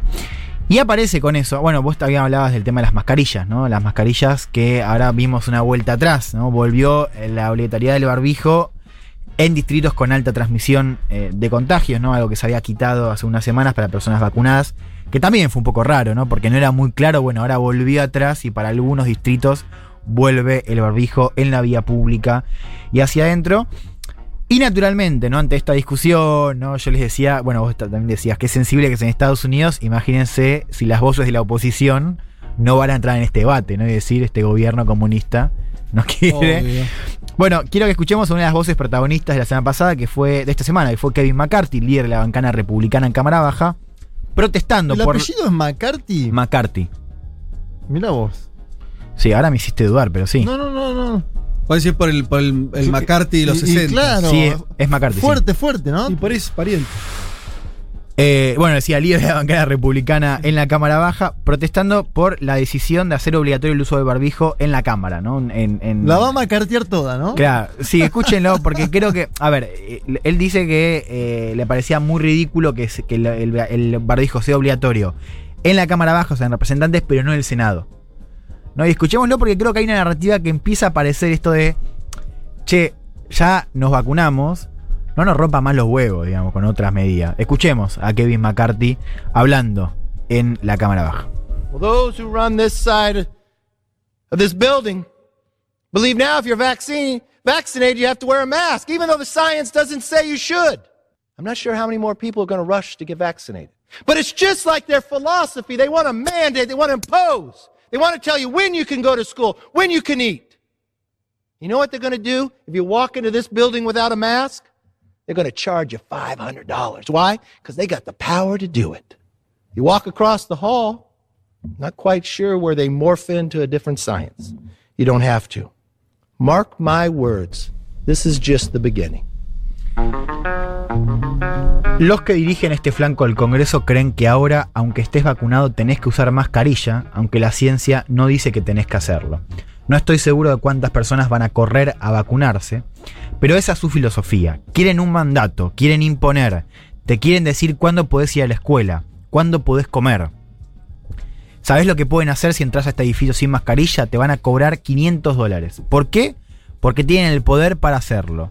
Cruzás el pasillo y te, encontrá- y te encontrás, no entiendo muy bien cómo, con otra ciencia, no haciendo ilusión a esto de que el Senado no sea obligatorio. Dice, recuerden mis palabras, esto es solo el comienzo, ¿no? Y a mí empieza esta narrativa dentro de líderes republicanos que se vacunaron, ¿no? Recordemos que también la vacunación fue una de las cosas que Trump sigue diciendo que fue eh, Él. que fue él, ¿no? Quien hizo esta operación Warp Speed para conseguir vacunas rápido, lo cual es cierto, ¿no? Mm. También es importante remarcarlo. Pero entonces dice, bueno, querían que nos vacunemos, nosotros nos vacunamos, ahora basta, ¿no? ¿Viste? Ante esta discusión de las cosas que vuelven a ser, vuelven atrás, como el caso de las mascarillas o incentivos, pero también estas restricciones solamente para gente vacunada. Bueno, aparece esta idea de esto es una violación de las libertades individuales, un poco lo que hablamos con Franco. Eh, lo de Franco me parece interesante porque él todo el tiempo, él decía esto de los frames, ¿no? de los marcos interpretativos, y es lo que hemos hablado acá, que es la derecha gana cuando puede imponerse un marco interpretativo, digo, una manera de ver la, la realidad. Y acá me parece que le prestaría atención a este frame de, de esto de no vacunarse o no respetar restricciones como acto de resistencia. ¿no? Porque cuanto más entra ese frame, más difícil es de. Porque ya no, no son una cuestión de argumento, ¿no? Cuando la gente no se vacuna porque cree que no vacunarse es un acto de resistencia contra este gobierno, que es un gobierno que además venimos de un contexto muy polarizado, con una elección donde hay gente que todavía sigue diciendo en el flanco republicano que no fue justa. ¿No? Entonces, atención a estos discursos y a la gente que no, no se vacuna, no solamente porque no creen las vacunas o porque no quiere hacerlo, sino porque cree que es un acto de resistencia contra el gobierno. ¿no? Estos discursos buscan también sembrar un poco eso y también juntar dos flancos, ¿no? Que son los republicanos vacunados, que no quieren saber nada con dejar de usar mascarilla, Sí. y los que no se vacunaron. Claro. ¿no? De hecho, Trump, Trump apareció esta semana y dijo algo similar. Dijo, yo me vacuné y recomiendo que lo hagan. Pero igual, eh, yo estoy muy a favor de las libertades individuales y jamás le voy a Si pedir a alguien que se vacune. Si no lo querés hacer, está todo bien. Lo cual, hay una. eh, me lo decía Rejón cuando, cuando le hice la entrevista el- el- hace un par de semanas, que es interesante decir. Él decía que la pandemia volvió a poner. Yo le preguntaba si habíamos si esa, esa idea de salir mejores o no. Me decía, bueno, por ahí sí, eso es medio pavada, pero. Ojo, que la pandemia volvió a poner al Estado en el centro. En países donde eso no, no había pasado en los últimos 40 años. Mm. El Estado te dice qué actividad es esencial y qué no. ¿Qué puedes hacer y qué El Estado en un sentido más lato. Sí, sí, general. el Estado diciéndote esto sí, esto no. ¿Por qué? Porque yo soy el interés común. Y la estamos, vacuna la compra y el estamos en medio de una pandemia. Prima el interés común, no tu interés individual. Eso se va de frente con lo que creen muchos norteamericanos. Pero bueno. Sí, y de hecho, Fede, otra cuestión que me parece que la demanda también de quizás sectores que incluso son antiestado en general, pero sin embargo esperan respuestas por parte del Estado, ¿no? En la claro, pandemia. Claro, obvio. Pero bueno, por eso, la, la pandemia hace que, naturalmente, me parece que vaya, que gane a priori un discurso más eh, pro intervención estatal. Por lógicas razones. ¿Quién te va? Si no, ¿cómo haces para, eh, para enfrentar a, a- a la pandemia? No hay manera. Entonces, esos discursos que vos decís de reacción, Juan, me parece que es lógico. Digo, se- Escuchando- es lógico, están sí. discutiendo esto más que la vacuna. eh, escuchando a este señor diputado McCarthy, de su- que su apellido es muy simbólico, pensaba si hay, no sabemos, ¿no? Si hay diputados que no se vacunaron, porque también sería algo inédito, digo, de- dentro de esta población norteamericana, 40% que no se vacunó. Y con este discurso debe haber algunos diputados trampistas que dicen, si Trump mismo tiene que decir yo me vacuné, pero hagan lo que quieran, Mm. por ahí para abajo, ¿no? Y lo pienso como, che, Sí, y, y- y me quedo con, con esta idea de Elman de decir, bueno, el tema también es que ellos quieren frenar el discurso, o sea, la intervención hasta acá. Ok, a lo sumo, bien, me banco que me digas que me tengo que vacunar. Pero- Ahora, supongamos hagamos futurología. En Dale, tres dale, meses, dale. cuatro meses, Juan, sigue habiendo un 30% de yankees que no se vacunaron. ¿Qué, ¿cómo haces? ¿Qué hace? Y que aparte no se quieren vacunar porque lo dicen ellos mismos. Y no sé si no vas a discutir la obligatoriedad de la vacuna, ¿eh? No Sí, sé. sí, se acaban los incentivos. Aparte que le vas a ofrecer 500 dólares, puede ser que vos le siga. No, por eso, pero, pero es que de momento va a, haber, va a haber una necesidad muy importante de terminar con la pandemia. Hmm. Sí, a ver, ante todo un paréntesis, sí, hay varios diputados ¿En serio? republicanos no, no vacunados. Sí, sí, sí, efectivamente. Sí. Sí. y es muy distinta la, la diferencia en el Senado. En el Senado hay una gran mayoría que están vacunados. En el Congreso, en Por la Cámara. Baja, Por edad. también por edad, claro. En la Cámara Baja hay una buena cantidad de diputados que no se vacunaron. Bien presentado. Y sí, yo creo que, a ver, un poco lo decías vos, que lo hablamos al principio en esto de laboratorio. Es verdad que Estados Unidos tiene sus particularidades, pero yo creo que este también es un caso a mirar a ver qué pasa cuando, bueno, ya hay, pasa un tiempo, ¿no? Ya las vacunas hay, hay un- una campaña extensiva, pero hay gente que sistemáticamente no quiere ir a vacunarse y donde tenés de repente focos puntuales, ¿no? En lugares donde tenés una gran cantidad de gente, ya sea por perfiles demográficos, políticos, que no va a vacu- vacunarse, ¿no? Que es bueno, ¿qué se hace ante eso? Es verdad que ahí la respuesta de Estados Unidos está siendo distinta a la de Francia, ¿no? Francia, en ese sentido, es más, bueno, o sea, no te vas a vacunar, jodete, quédate afuera de todo. Sí. En Estados Unidos, hoy el gobierno no tiene intención de hacerlo porque entiende también que no, no es, la sociedad no es la misma, entonces la respuesta no va a ser la misma. Ahora sí me parece que es un caso interesante, ¿no? Como, como laboratorio, a ver, bueno, con todo esto en, en- como elemento, con elementos, es, bueno, ¿qué haces? Digo, ¿cómo, ¿Cómo respondes hacia eso? ¿no? Y, y no está tan claro eso, porque por ahora sí hemos visto un aumento en la vacunación en estados eh, afectados, ¿no? Pero sigue siendo bajo, ¿no? O sea, sigue estando por debajo de lo esperado. Vamos a ver qué pasa. Yo les decía, 70% de aumento de casos respecto a la semana anterior. Vamos a ver cómo se procesa esto también con una variante que estamos viendo es más contagiosa y está generando estos brotes eh, y provocando en Estados Unidos más de 200 muertes en promedio por día, ¿no? O sea, son números muy por debajo del peor momento de la pandemia de Estados Unidos, pero nos marcan No que son esto- números normales, no es número, Exactamente. no número de control. Que esto, que esto no terminó, sí. así que a ver, Sí. atención, digo, ya con esto cierro, a ver Sí. cómo, ¿Cómo son recibidas también estas medidas? Yo digo, es un país también hiperpolarizado y esto es un punto de tensión, ¿no? Eh, entre demócratas y republicanos, pero digo, entre la sociedad en general. Eh, y a ver también, bueno, qué pasa con esos remanentes, ¿no? Si, vamos a saber un poco más también eh, de, bueno, la- lo- más motivos, ¿no? A ver qué. ¿Cómo lo ven, digo, esta, esta gente que no ha sido vacunada, estos remanentes, y cuando el problema ya no es la oferta, ¿no? Como tenemos en buena parte del mundo, sino la demanda. Bueno, muy bien. Y así, ¿eh? con mucho optimismo por la- el género humano, ¿eh? y más por el Estado. Y por esos diputados de los Estados Unidos de América que no se han vacunado. Ay, bueno. Vacuna obligatoria para mi 2022, te aviso. A nivel mundial, te digo. ahora no. Pero mirá parece. lo que estamos discutiendo. Empezó en el 2020 Vacuna y vamos a discutir en el 2022 la obligatoria. Vamos Dios. a ver. ¡Se fue!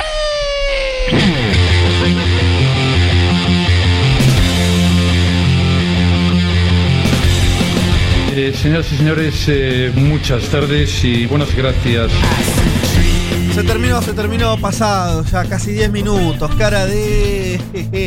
cara de dale, amigo. Se me enfría el asado. Del otro lado del control, ahí David Eskenazi, eh, Natalia Espósito. Con, ¿Sí? No, o, o con ganas de almorzar también. Yo también le digo por mí. Pero bueno, acá estamos. Hemos que- picado algo, hemos picado algo. Algo yo no almuerzo, me parece. ¿Ah, no? Yo sí. No, después de esto yo no almuerzo. Bueno, muy bien, esto ha sido todo por hoy. Nos reencontramos el domingo que viene a las 12 del mediodía. Tengan un bello domingo. ¿eh? Pásenlo con sus seres queridos. Y vacúnense, no sean como Bueno, los diputados de los Estados. Unidos de América. Sí. Acuérdense lo más rápido posible. Bien. Aquí nos encontramos entonces el domingo que viene. Hasta ese momento. Chau.